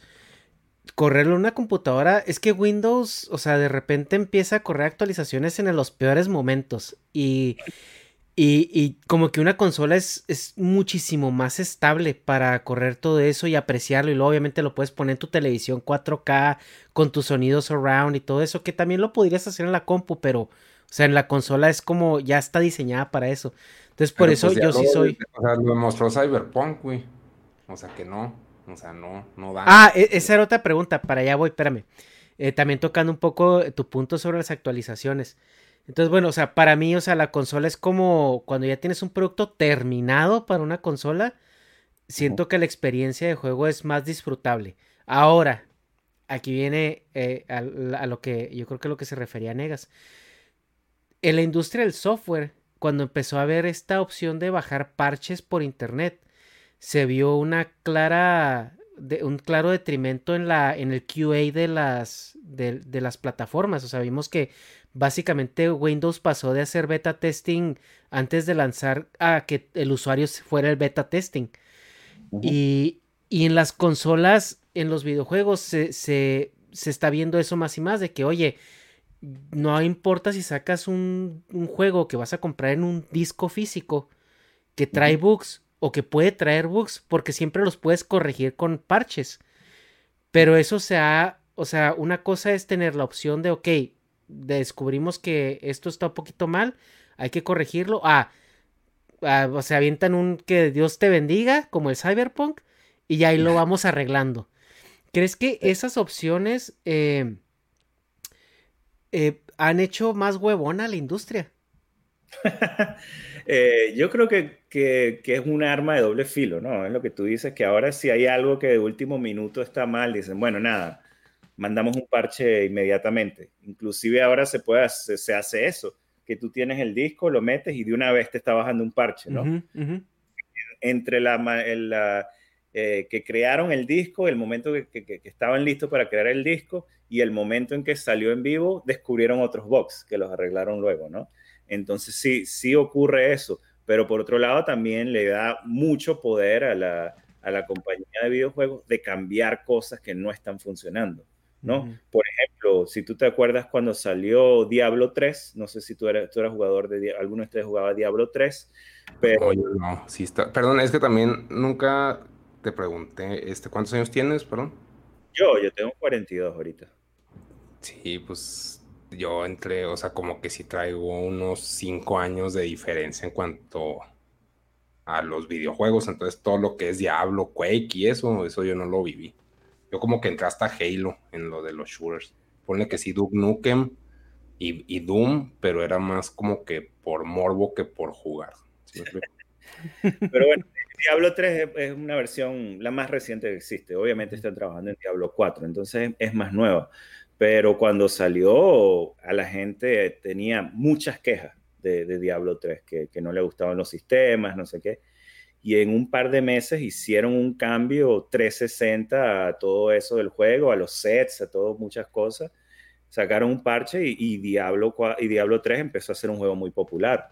Entonces le da esa oportunidad a la compañía, inclusive un juego que está en vivo en tu celular o, o en la computadora, te lo pueden cambiar todas las semanas, agregarle cosas, mejores modos de juego, cambio a los personajes, eh, cambio al balance, todo eso. Entonces, desde ese punto de vista, yo creo que, que es bueno, porque un juego que de repente no es tan divertido, te lo pueden ir arreglando y haciendo, haciendo de lo mejor, agregándole cosas, agregándole niveles, etc. Pero sí está esa parte de que sí, yo estoy de acuerdo que ahora cuando hay algún problema con el juego y antes, bueno, antes se gastaba mucho dinero en eso, o sea, había un juego que, que en el disco, en la manufactura, cuando lo estaba manufacturando no servía, pues tenían que quemar esos discos y, volverlo a crear, ¿no? Eh, entonces, este, eh, ahora tienen esa ventaja de que dicen, ah, bueno, sabemos que tenemos un problema, inclusive Microsoft o PlayStation, tú le puedes pedir una excepción para decir, lo voy a arreglar con un parche para que pueda salir a tiempo y lo arreglas con el parche. Le tienes que mandar el parche con cierto tiempo y eso. Pero sí, sí ocurre un poquito más eso, pero desde mi punto de vista es positivo porque te, pueden dar una experiencia mejor a, largo plazo también. Pero, por pues ejemplo, allí el, la bronca que tuvo Cyberpunk, pues fue de que fue demasiado hype y como que no tuvieron las agallas o no, es una estrategia de marketing, obvio, lo que hicieron, pero para decir, ¿saben qué? La consola todavía no está. O sea, como que obviamente lo sabían, o sea, y aún así, pues acá, no, vámonos, y que consolas y, PC. O sea, como que fue tanto el hype que no lo pudieron apagar, como que se iban a ver así que, ah, qué chafas, que todos así se vieron, pero perdieron como que mucha credibilidad, ¿no? Al hacer eso. Bueno, pues déjame interrumpir un poquito ahí, antes de, de Carlitos diga algo. Eh, es que yo digo que ahí el problema con Cyberpunk fue que, o sea, como de para PC tú lo descargabas y para consola tenías que producir un disco, o sea, el tiempo de entrega para la consola fue, ¿qué te gusta? ¿Tres o cinco meses antes de, PC? O sea, porque tú, tienes que llenar. El Cyberpunk lo podías descargar, ¿no? A huevo. O sea, no estabas el disco. Mm, creo que. Es que mira, al final de cuentas, cuando tú compraste el disco, ya lo que estás jugando no era lo que traía el disco, güey. O sea, era lo que ya bajó actualizado, parchado y bueno, lo que se alcanzó a subir y actualizar, quiero pensar. bueno, para mí los CDs, bueno, los discos, les digo CDs, malamente, pues son una llave, güey. Son un key, son un 9XZ. Un, un link, ¿no? Para descargar algo. Ajá, güey, o sea, como que ya pueden estar vacíos, pero es el key y es como que la experiencia nostálgica de tener el disco. Ponle que si van a tener como que la base, pero de todos modos, esa base, como todo es tan, es más fácil subir algo a la nube de los servidores del, pues así para instalar el Cyberpunk, por decir algo, que pues, o sea, pues, o sea, es algo pues mucho más simple, que todos modos, o sea, instálalo el disco y aparte es todos los pinches parches que van encima. Si no es que borrar muchas cosas que ya tenía el disco, la neta no sé, pero bueno, sí, yo creo que ahora la mayoría de los juegos requieren algo de instalación en la consola, ¿no? Eh, por lo menos parte de, instalar ciertos archivos y esos son los que, los que se cambian. Eh, y de la, la, otra parte de Cyberpunk fue que es un juego que tiene saliendo cuántos años ya. ¿Cuántas veces cambiaron la fecha de salida? Exacto. Eh, muchísimos años. Entonces ahí hay también eso, creo que puede llevar un juego que tenga errores, inclusive más. Porque perdón, ahí tú como diseñador, ah, perdón, perdón que te interrumpa, no, sé si quieres. Dale, dale, tranquilo. La pregunta, tú como diseñador de juegos, ¿cómo percibiste a Cyberpunk? O sea, yo nunca le vi algo nuevo, güey. O sea, desde que no mames, sale no Reeves, así que, ok, güey. Pues que era nuevo hace ocho años, güey, cuando lo empezaron a hacer. Pero, o sea, ¿cuál era la novedad que ofrecían, güey? Porque luego llega, pues, GTA 5. No sé si GTA 5 sea más viejo o, o sea, desde que sale con la idea de Cyberpunk, pero, o sea, yo no le, nunca le vi un plus como juego. Así que, no, pues, para mí era un GTA del futuro. Sí, yo creo que, que, era un par de cosas. Una es que esa compañía hizo Witcher, ¿no? Y Witcher es un, juego que, que, tuvo mucha pauta como un juego de fantasía buenísimo, de alta calidad visual y todo eso. Y entonces yo creo que parte de la emoción es decir, ah, van a hacer un juego de Cyberpunk que no, que no ha, ha habido muchos así buenos, digamos. Y además va a ser esta compañía haciéndolo, que ya tiene la experiencia. Entonces yo creo que de ahí, de esa combinación es que venía el hype pero estoy de acuerdo contigo en que mientras han pasado los años, pues la propuesta es se ha hecho menos interesante, ¿no? Pero, o sea, ¿a ti qué se te hizo que, que, ofrecía que, o no sé si a ti te llamó la atención llegar a comprarlo, pero, o sea, yo veía Cyberpunk, así que, pues, ¿cuál es el plus nuevo, güey? O sea, ¿qué, ¿qué, es la nueva mecánica, lo que está, el nuevo sabor, güey? O sea, ¿qué está ofreciendo? No sé. Yo creo que el único sabor nuevo que traía era que el, el, el la historia y el mundo, ¿no? Es así como que, lo que era diferente. Pero de resto, o sea, las mismas cosas que traen todos los juegos así, más o menos de, mundo abierto, de historia, side quests, misiones, todo eso. Eh, yo no, yo honestamente no lo compré porque estaba ocupado con otras cosas.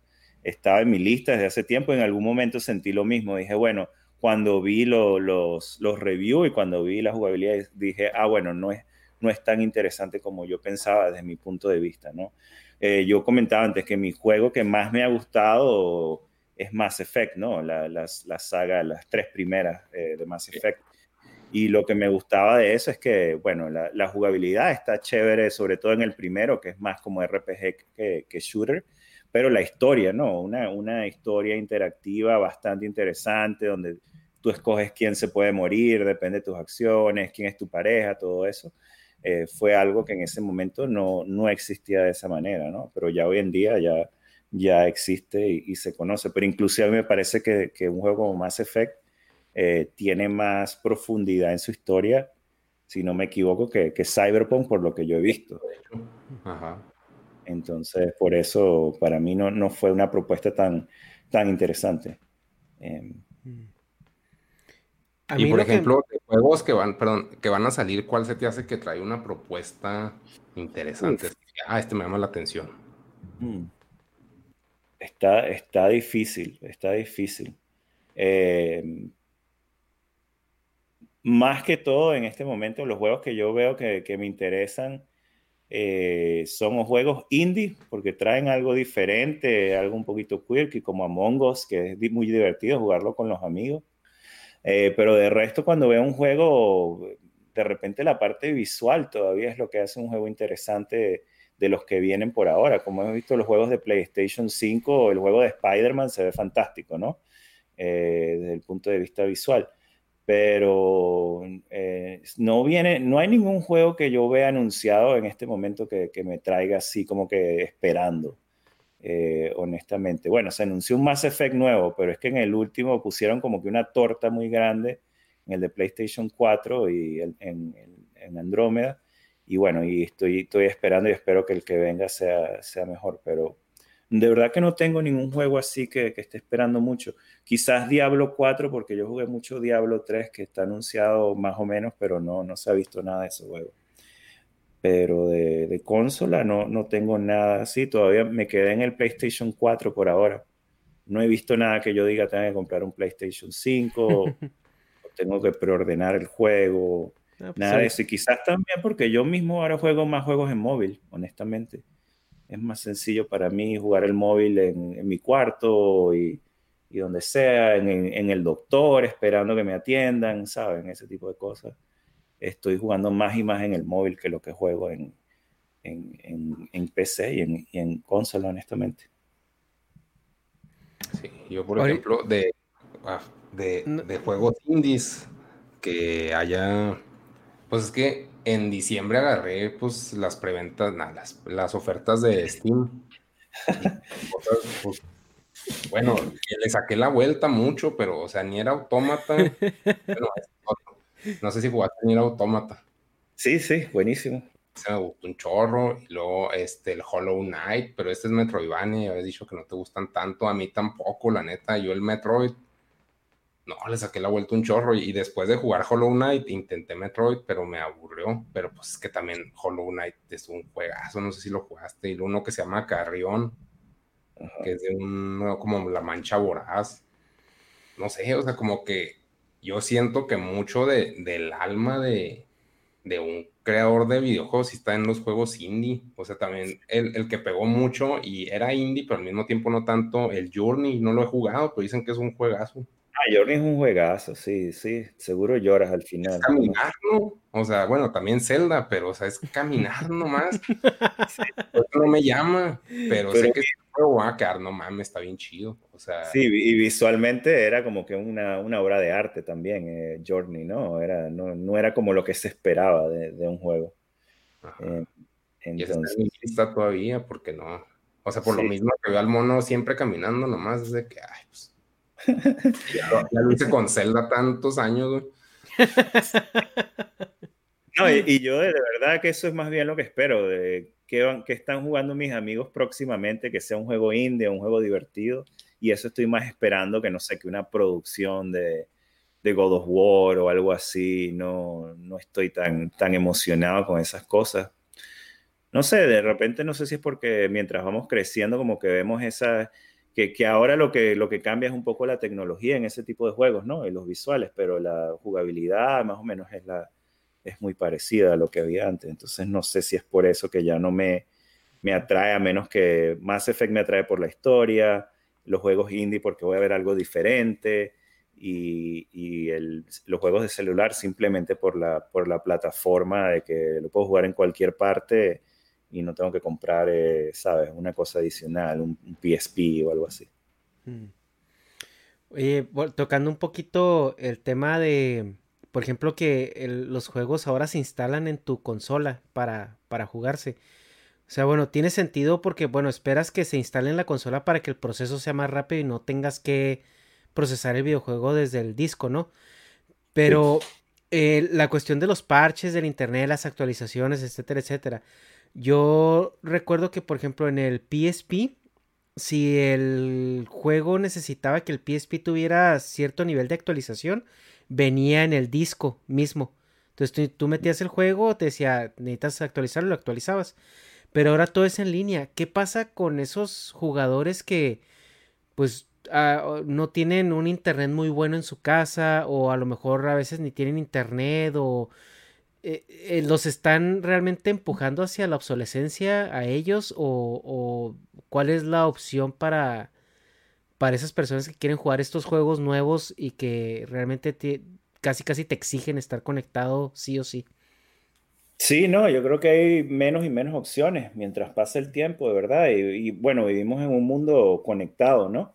Entonces yo creo que si tú tienes alguna persona que, que no tenga internet, bueno, si tiene internet lenta, pues nada, le toca esperar horas y horas para poder jugar un juego.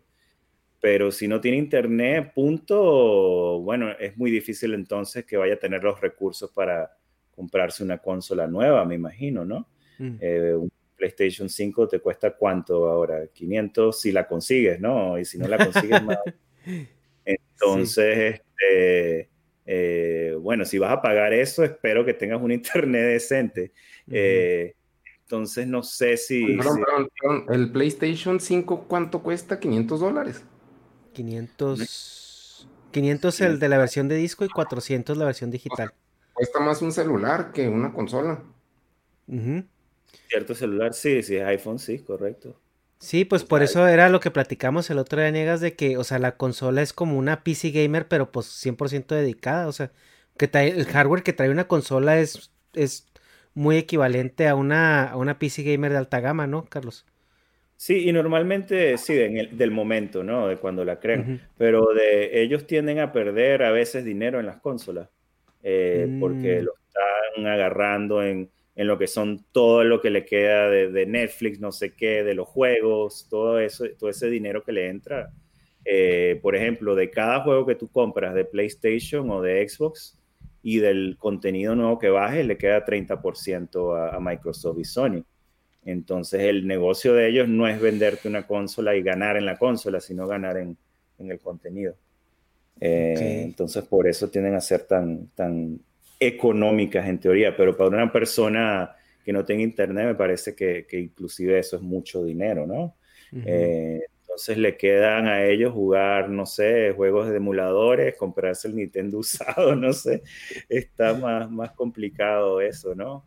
Eh, yo no conozco yo no conozco a nadie ahora que no tenga que no tenga internet cuando me pongo a pensar decente. Entonces se hacen, sí es verdad que es una parte del, del, de, la, de la gente gamer que, que, se le pone la cosa más, más y más difícil, ¿no? Em, sí, yo creo que, la, que en verdad no se está considerando ahora, en, mientras pasa el tiempo, en el lado del negocio ya no se está considerando mucho esa gente. Ok.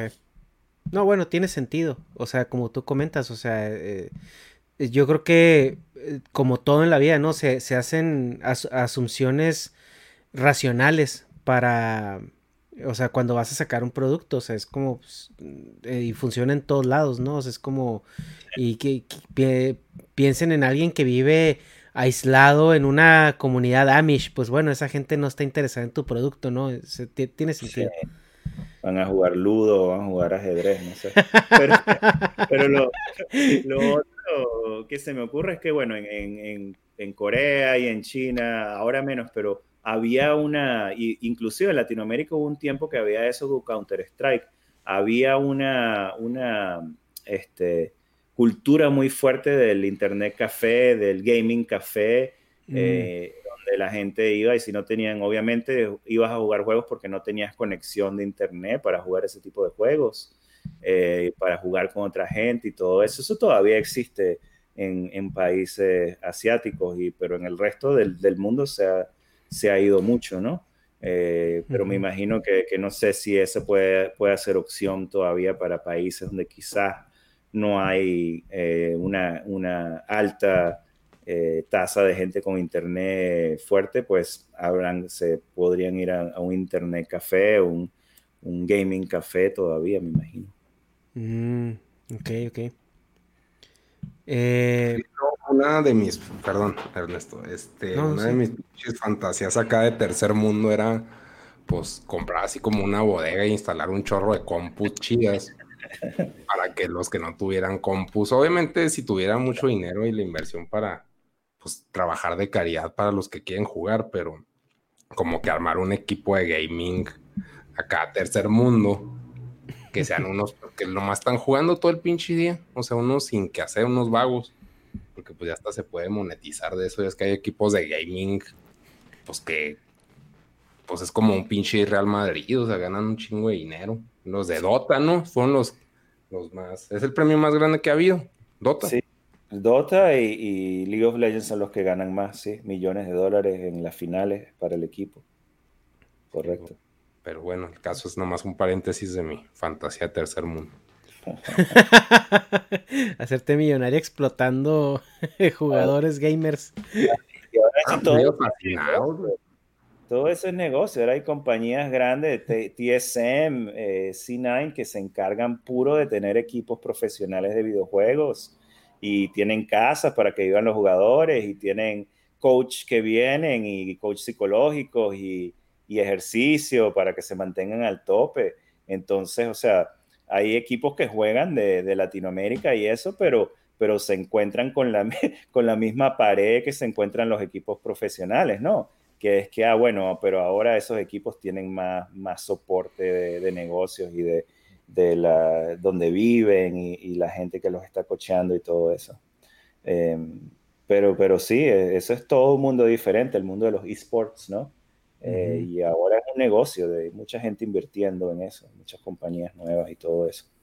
Sí, pues es entretenimiento. Y luego más con la pandemia, pues yo creo que mucha gente volteó a ver esa área, ¿no? Eh, una, una, pregunta. Em, de las empresas que están ahorita liderando el mercado de los videojuegos a nivel mundial, ¿cuál es la que tú ves más fuerte? Ah, bueno, sin, sin lugar a duda es Tencent, ¿no? Mm. Es la compañía china que, es dueña de, compañías americanas, que tiene inversiones en algunas de las compañías grandes que, que, ni siquiera nosotros tenemos visibilidad en eso y que están liderando en, muchas, en muchas partes de esos juegos este, free to play y esos juegos de, em, de de móvil también. Entonces, en vez de ser una compañía, es una compañía muy grande que ha empezado a comprar compañías con suceso, compañías que le está yendo bien y ahora es una colección de, developers, ¿no? Eh, y ni siquiera ese es el negocio completo de ellos, ¿no? Ellos también tienen eh, eh, WeChat y tienen cosas de, ah. internet, cosas de compra y todo ese tipo de cosas. Entonces, es como que un Google que le fuera bien en gaming, ellos, ¿no? Ok. Imagínate. Entonces, para mí esa es la compañía más, fuerte de, juegos del mundo. Y en cuanto a ingresos es así también. Mm. Eh, entonces yo... cuál, es el juego más famoso de Tencent? Bueno, Tencent es dueña de, League of Legends, eh, ah, pero es dueña también de, Supercell, que hacía eh, todos los juegos de, esos de Kingdoms y no sé qué, de, móvil. también tiene Fortnite, ¿no? Son dueños... Fortnite ahora, sí parte, gran parte de Fortnite es, eh, increíble. Y, también Epic, ¿no? Creo que compraron una parte de Epic. Compraron una parte de Epic, correcto. Epic hace, hace Fortnite. Entonces, una parte de Epic y, compraron, eh, creo que tienen en, no sé si es en, eh, en Ubisoft o en otras compañías de esas también tienen parte de, de la compañía. entonces, es más como que ellos vienen a ser como el Disney de los videojuegos, ¿no? Eh, este el que Disney ahora tiene ESPN y tiene Star Wars y tiene tal, Fox. Fox, o sea, lo tiene todo. Es así. tú preguntas qué compañía es la más fuerte de entretenimiento, o sea, es Disney, ¿no? Eh, no, hay, otro. Y es así, me parece que ahora se está convirtiendo con, con Tencent también. Eh, dime. Pero, o sea, uno porque no vive allá, pero pues sí es más grande que Disney, ¿no? O sea, pues si tiene el WhatsApp, bueno, o sea, eh, tiene, tiene Alibaba Group, ¿no? Sí, tienen también, inclusive cuando tú ves, por ejemplo, películas como las películas de Marvel, al final son unos de los que, que, eh, que han metido dinero. Entonces, no sé si es más grande que Disney porque eh, Disney tiene muchas cosas, pero, pero sí están ahí, ahí. Si no es más grande, están pegaditas, ¿no? Sí, pues que algo que eh, dice Negas es que, pues es cierto, para el tamaño de mercado que es China. O sea, si es una empresa que domina ese mercado, pues estás hablando de que tiene dos, tres veces más el mercado de, Estados Unidos. Claro, aunque pues, ellos... Productos, o sea, son, o sea, no nomás es entretenimiento, también es comunicaciones, o sea, es... Sí, ventas, no sé. Y, en China tienen más ventajas porque es mucho más difícil competir, ¿no? Ellos obviamente tienen un buen, un buen acuerdo con el gobierno y, eso, pero es difícil, o sea, eh, para sacar un juego en la China es complicadísimo, a menos que tenga, que lo esté sacando Tencent o lo esté sacando alguna compañía local, hay que prácticamente hacer algún tipo de, de, compromiso con alguna compañía allá, porque compañías externas no pueden venir y simplemente sacar un juego, no es permitido. Tienen que mm. tener un publicador local. Entonces está esa parte. Pero sí, China lo que tiene obviamente es que, que la gente tiene todavía, eh, aunque es una gran cantidad de gente, mucha gente con ingresos bajos. Entonces, este, yo he visto juegos que, que están publicados en la China y todavía sacan más dinero de, Europa y Estados Unidos, aunque tengan más jugadores mm. en, China, por la cantidad de dinero que gasta, sobre todo el americano gasta, el estadounidense gasta mucho, mucho dinero en, videojuegos, ¿no? más que cualquier otro lugar. Oye, y bueno, eh, para la gente que nos escucha, que son muchos adolescentes y traen la espinita de que, ay, yo quiero hacer, quiero dedicarme a los videojuegos. Y ahorita que, tú mencionas, pues la gama de, personas que ya trabajan en una producción de videojuegos, que no es nada más los que están ahí programando unos y ceros. Sí. Eh, que eh, para una persona que viene de Latinoamérica, como tú, ¿cuál es la forma más fácil y, o sea, más accesible más bien para meterse a esa industria? Sí, eh, bueno, hay varias cosas. Uno, que ahora todo se puede aprender en Internet. Entonces, hay muchos artistas que nosotros hemos, eh, o que eh, cuando yo trabajaba en radio, que trajimos de diferentes lugares del mundo porque eran buenos, aunque no tuvieran un diploma de tal universidad o de otra universidad, simplemente tenían años y años practicando su arte y fueron contratados por compañías para hacer eh, comisiones y ese tipo de cosas. Entonces, lo que yo les recomiendo es que, lo que por lo que sean apasionados, ya sea por el concepto, que son animadores o lo que sea, que simplemente aprendan eso, estudien eso. Hay muchos tutoriales, hay muchas maneras de, conseguir el software, digamos, pero bueno, hay muchos tutoriales, muchas maneras de, que ustedes puedan aprender eso y dedíquense mucho a eso y ahí van a empezar a ver eh, oportunidades. Ahorita, por ejemplo, si yo iba a buscar un artista eh, nuevo para contratar, pues iba a una plataforma de arte como DeviantArt y veía los portfolios de la gente. Entonces, si, si, una persona tiene la capacidad de llegar a ese nivel, simplemente por práctica y, porque le, da duro, eh, van a tener oportunidad de, trabajar con esas compañías. Hagan mucho fanar si van por el lado de arte. Si van por otro lado, también se pueden aprender cosas de producción o cosas de, diseño y diseñen juegos, hagan sus propios jueguitos, ya sea de, papel o lo que sea, y, y uh, júntense con unos amigos y empiecen a hacer juegos, simplemente. La mejor forma de aprender es, ponerse a hacer las cosas y hoy en día las herramientas se pueden sacar de, internet. Claro, ayuda a ir a una, universidad, ayuda, ayuda, a ir a un colegio, más que todo por las conexiones que se van a hacer. Pero mm. en verdad que, que hoy en día eh, lo que se busca, sobre todo en la parte de, lo que se está viendo, es, que se vea bien, ¿no? Y, que sepa, la persona sepa lo que está haciendo. Eh, a mí no me importaba, yo, yo contraté a mucha gente y hacía muchas entrevistas, ahora no, ahora hago menos, pero yo hacía muchas entrevistas y al final del día, si estaba viendo un artista, lo primero que veía era el portfolio, ¿no? O sea, el, las cosas que había creado hasta ese momento. Y lo segundo es que si es una persona con la que se puede trabajar entonces, no sea mala gente, más O sea, si tú eres una persona amigable, que estás emocionado por lo que estás haciendo y te llevas bien con la gente, eso te va a ayudar muchísimo.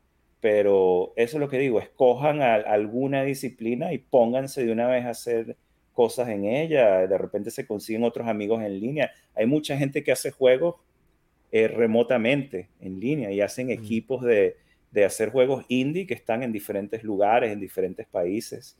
Y aunque el juego falle, pues te llevas la experiencia de hacer el juego y es algo que puedes poner en tu portfolio como un juego completado.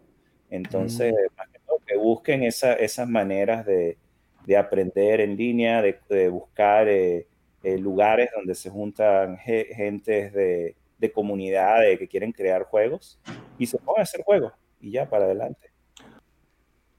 Ok. Y en el momento, o sea, de ¿cuál es el, Ah, el sueño? Sí. Ah, es ¿Qué que, pasó? es que muteó la, la, el micrófono, perdón, perdón.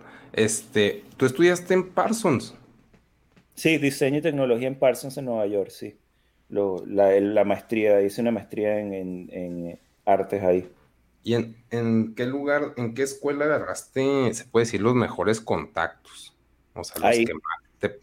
Ahí. Ahí, ahí en Parsons en Nueva York. Y ellos creo que tienen, y en NYU también tienen un programa de, de gaming, eh, en, en- que es la Universidad de Nueva York. Eh, también hay una- un programa muy bueno de gaming ahí. Y, y en Los Ángeles hay alguno que otro también. Ahorita en casi todas partes de juegos eh, hay programas de gaming. Pero ahí conocí a gente que estaba metida ya, no solamente en videojuegos, pero en, en el ámbito profesional, eh, Ujú. etcétera, ¿no? Em, sí, en- cuando hice mi undergrad, o sea, mi, mi grado normal fue en la, en, en la Universidad del Estado de Nueva York, donde lo terminé.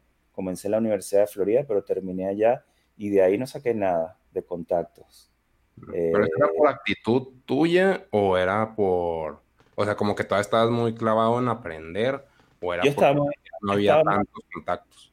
Sí, estaba más clavado en aprender y, y tampoco era una universidad así súper eh, fuerte conocida, era la universidad pública, entonces había menos gente así que estaba ya eh, de esa manera eh, profesional y los trabajos que hubiera podido agarrar hubieran, no me hubieran gustado, honestamente. Entonces fue, fue ahí, pero, pero de ahí en adelante eh, todos los trabajos que he conseguido, o sea, cuando me, me he cambiado de trabajo y eso, es simplemente ya ir en línea, buscar y mostrar las cosas que he hecho, mis créditos, todo eso. Y de ahí eh, ya, ya te, sin conocer a la gente, ya, ya puedes conseguir. Pero de verdad que esa interacción de, de también otras, yo conocí gente en GDC, que es una conferencia de gamers, que, Game Developer Conference, que se hacía en San Francisco todos los años. Obviamente este año se saltó, que era en marzo. Y ahí van todos los, los estudios, hacen muchos paneles de, de- de cómo se hicieron ciertos juegos, hacen, hablan de qué falló en los juegos y todo eso. Es también una buena, ese tipo de, de- eh, también son buenas para conocer a gente, hacer preguntas, eh, quedarte y, y hacerle preguntas a, a- a los profesionales y todo eso que están exponiendo ahí. eh, también te pueden ayudar a, a por lo menos saber qué cosas se, se están buscando.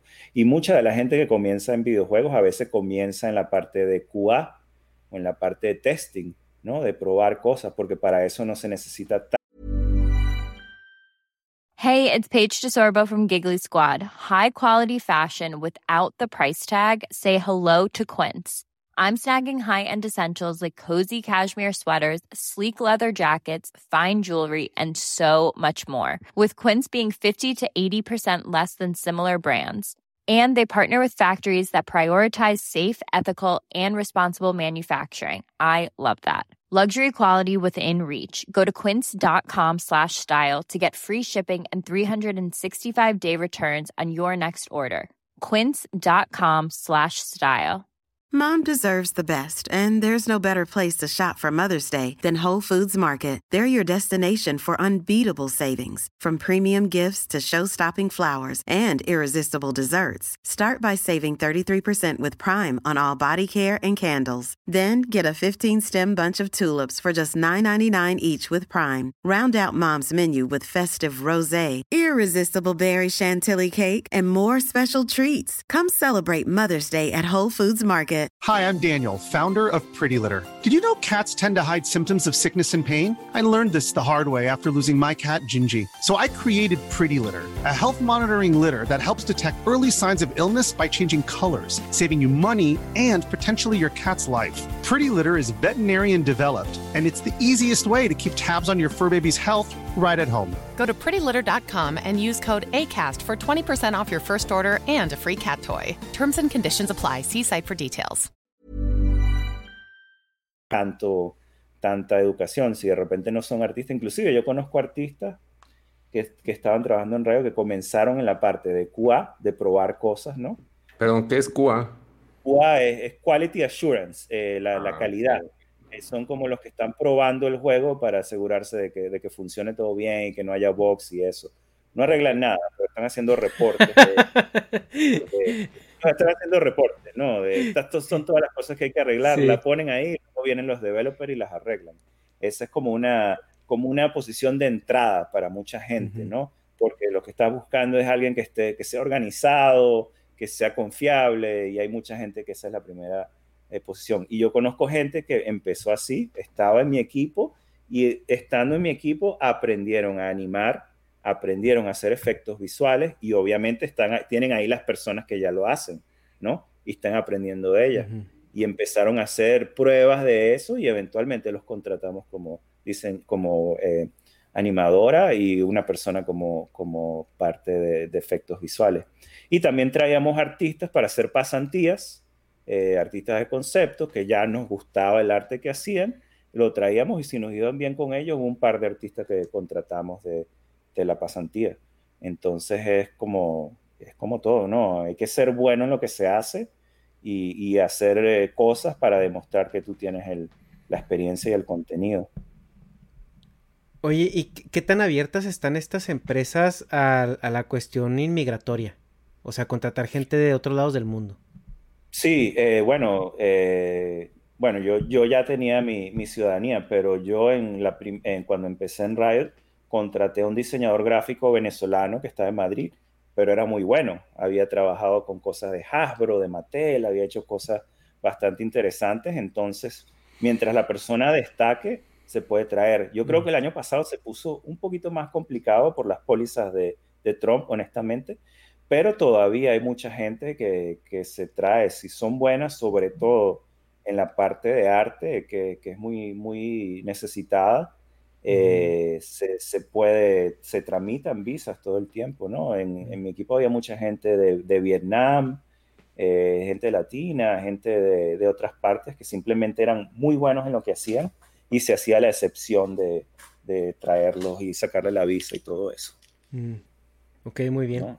¿Cuál es el sueño, cuál es la meta de un, o sea, de una persona que está en la industria del juego? O bueno, déjame reformular esa pregunta. ¿Cuál es, ¿Cuál es tu meta así en la industria del videojuego? Que es, si tú dijeras, yo quiero llegar a hacer esto o hacer esto, ¿qué es? Sí, de verdad que es liderar mi propio juego. Entonces, sabes, yo, yo he trabajado en, juegos para otras compañías, he trabajado en juegos grandes, he trabajado en juegos que ha visto mucha gente, pero todavía no he creado como que, que he estado en un estudio donde yo diga, mira, esta es mi idea para el juego. He tenido ideas para, para cosas dentro de juegos que han, que han salido en vivo, pero de, de crear un juego desde cero no he estado en esa oportunidad. Inclusive si no es mi juego, de crear un juego desde cero, así, no sé, con un equipo de amigos y, de gente que conozco y crear algo nuevo. Es algo que, que, todavía no he tenido la posibilidad. He tenido conversaciones, ahorita que estuve cambiando de trabajo, hablé con, con dos o tres personas que estaban en ese proceso, pero no era la, la, la ocasión y la oportunidad correcta. Eh, pero sí, me gustaría como que, un regreso al, cero, digamos, de crear algo desde cero y, hacer algo grande, ¿no? Ese es como que, el sueño, ya que uno tiene bastante tiempo en, en, en las compañías de videojuegos, porque al final, obviamente, tú estás recibiendo un salario, estás recibiendo un ingreso, pero las ganancias de lo que estás creando va mayormente a, la gente que es dueña de esa compañía, ¿no? Y eso es algo que, al principio te parece bien, pero luego de un tiempo como que uno dice, pero bueno, ¿y, yo? Y, y, eso, y entonces, bueno, hay que tener eso a, conciencia, ¿no? De que, de que sí, de que, que si hay una posibilidad de hacer algo, sobre todo cuando uno está eh, más independiente, es, más fácil como que tomarse ese riesgo mm. y se lo aconsejo a, todos que, lo hagan. Y por ejemplo, ahí este, lo desarrollarías para celular. Posiblemente. Es lo más, es lo más eh, negociable en este momento, es lo más factible. O puede ser eh, algo que sea tipo para, para Steam, para PC primero y para celular también. Ah. Eh, puede ser algo así. Em, y bueno, sí, eh, una de mis jefas eh, tiene tiempo diciendo que va a comenzar un estudio nuevo, una de mis jefas anteriores, pero, pero no lo ha hecho, pero estoy esperando que me invite. Eh, y de resto, bueno, ahorita voy a cambiar de, acabo de cambiar de trabajo, como dije, estoy en una compañía que se llama Scopely ahora, que es la que hace el juego ese de Marvel de Gacha, ¿no? De, no me acuerdo cómo es el nombre completo ahora. Eh, y, tiene otros juegos, tiene juegos de Star Trek, de celular, hacen, hacen solamente juegos de celular. Y yo ahorita estoy trabajando con ellos en la parte más, eh, digamos, más, eh, más casual en algunos juegos. Y me voy a mudar a Barcelona porque acaban de abrir un estudio nuevo en Barcelona y quieren que los ayude a, formar ese equipo y a darle mi experiencia y todo eso y en lo que se pueda viajar eh, y tenga la visa de España, voy a Barcelona. Por ahora estoy trabajando desde mi casa en la, en la oficina de aquí de Los Ángeles de la compañía. Mm. Pero me parece interesante porque como es un estudio nuevo, también veo una posibilidad de que más adelante digamos, bueno, vamos a crear un juego, eh, porque la, la, gente la vamos a tener. Pero bueno, vamos a ver qué ocurre más, más adelante ahí. Eh, pero sí, ese, viene a ser el sueño, es, crear más cosas, crear cosas nuevas, cosas interesantes. Eh, yo creo que cuando uno trabaja en un videojuego, así uno sea un programador, lo que, lo que sea, una de las partes más emocionantes es, es eso, de que tú estás creando algo que va a ser usado y que mucha gente se va a divertir con esa cosa, ¿no? Y eso es algo que, te lleva a, eh, a no sé, hacerlo más, eh, a despertarse todos los días y decir, ok, quiero ir a trabajar y quiero hacer esto, porque hay gente que lo está disfrutando. Eh, mientras que de repente, si tú eres un, creador de software que es para, para herramientas o para, para una, no sé, em, para una eh, empresa, para, para, una fábrica de, de, no sé, de caucho, ahí no sé, yo no me, yo no me despertaría feliz en la mañana. No, no, no que tengan nada malo pero a mí me gusta que mi contenido vaya, sea de entretenimiento para la gente. Y es que ahorita que mencionas eso de los videojuegos, bueno, de toda la plática ha sido eso, pero me refiero a lo de hacer tu propio videojuego. Pues es que yo estuve trabajando un tiempo pues para hacer videojuegos de celular. O sea, tengo algunos pues juegos ahí, o sea, basicotes y pues hay unos que sí están enfocados nomás en generar dinero, en otros más en en de que, ah, pues vamos a sacarlo, está fácil de hacer, a ver cómo le va. Y ya, pues ha, habido altos y bajos en ese aspecto, pero estamos hablando de equipos de trabajo de dos personas, o sea, son turbo, turbo indies y a ver qué jala, pero pues como tengo cierta atracción por YouTube, pues cae la gente, ¿no? O sea, y ya si les gusta el juego, pues obviamente lo siguen jugando.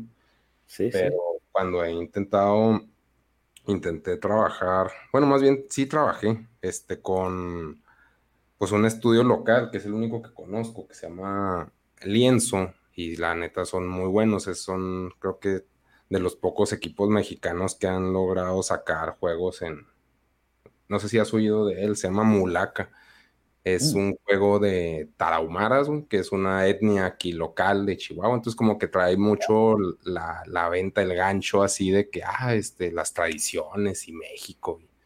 o sea, como que se fue por ahí, pero el punto es que salió para Nintendo Switch, para Play, para Xbox y para Steam.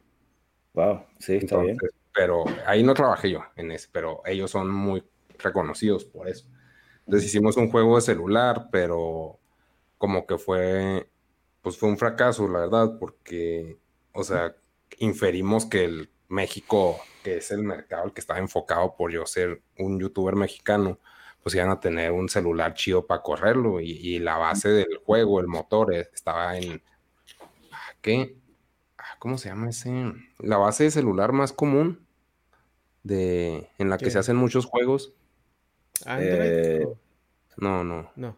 No, no es, no es, no sé si sea la palabra correcta, no es, está desarrollado en algo.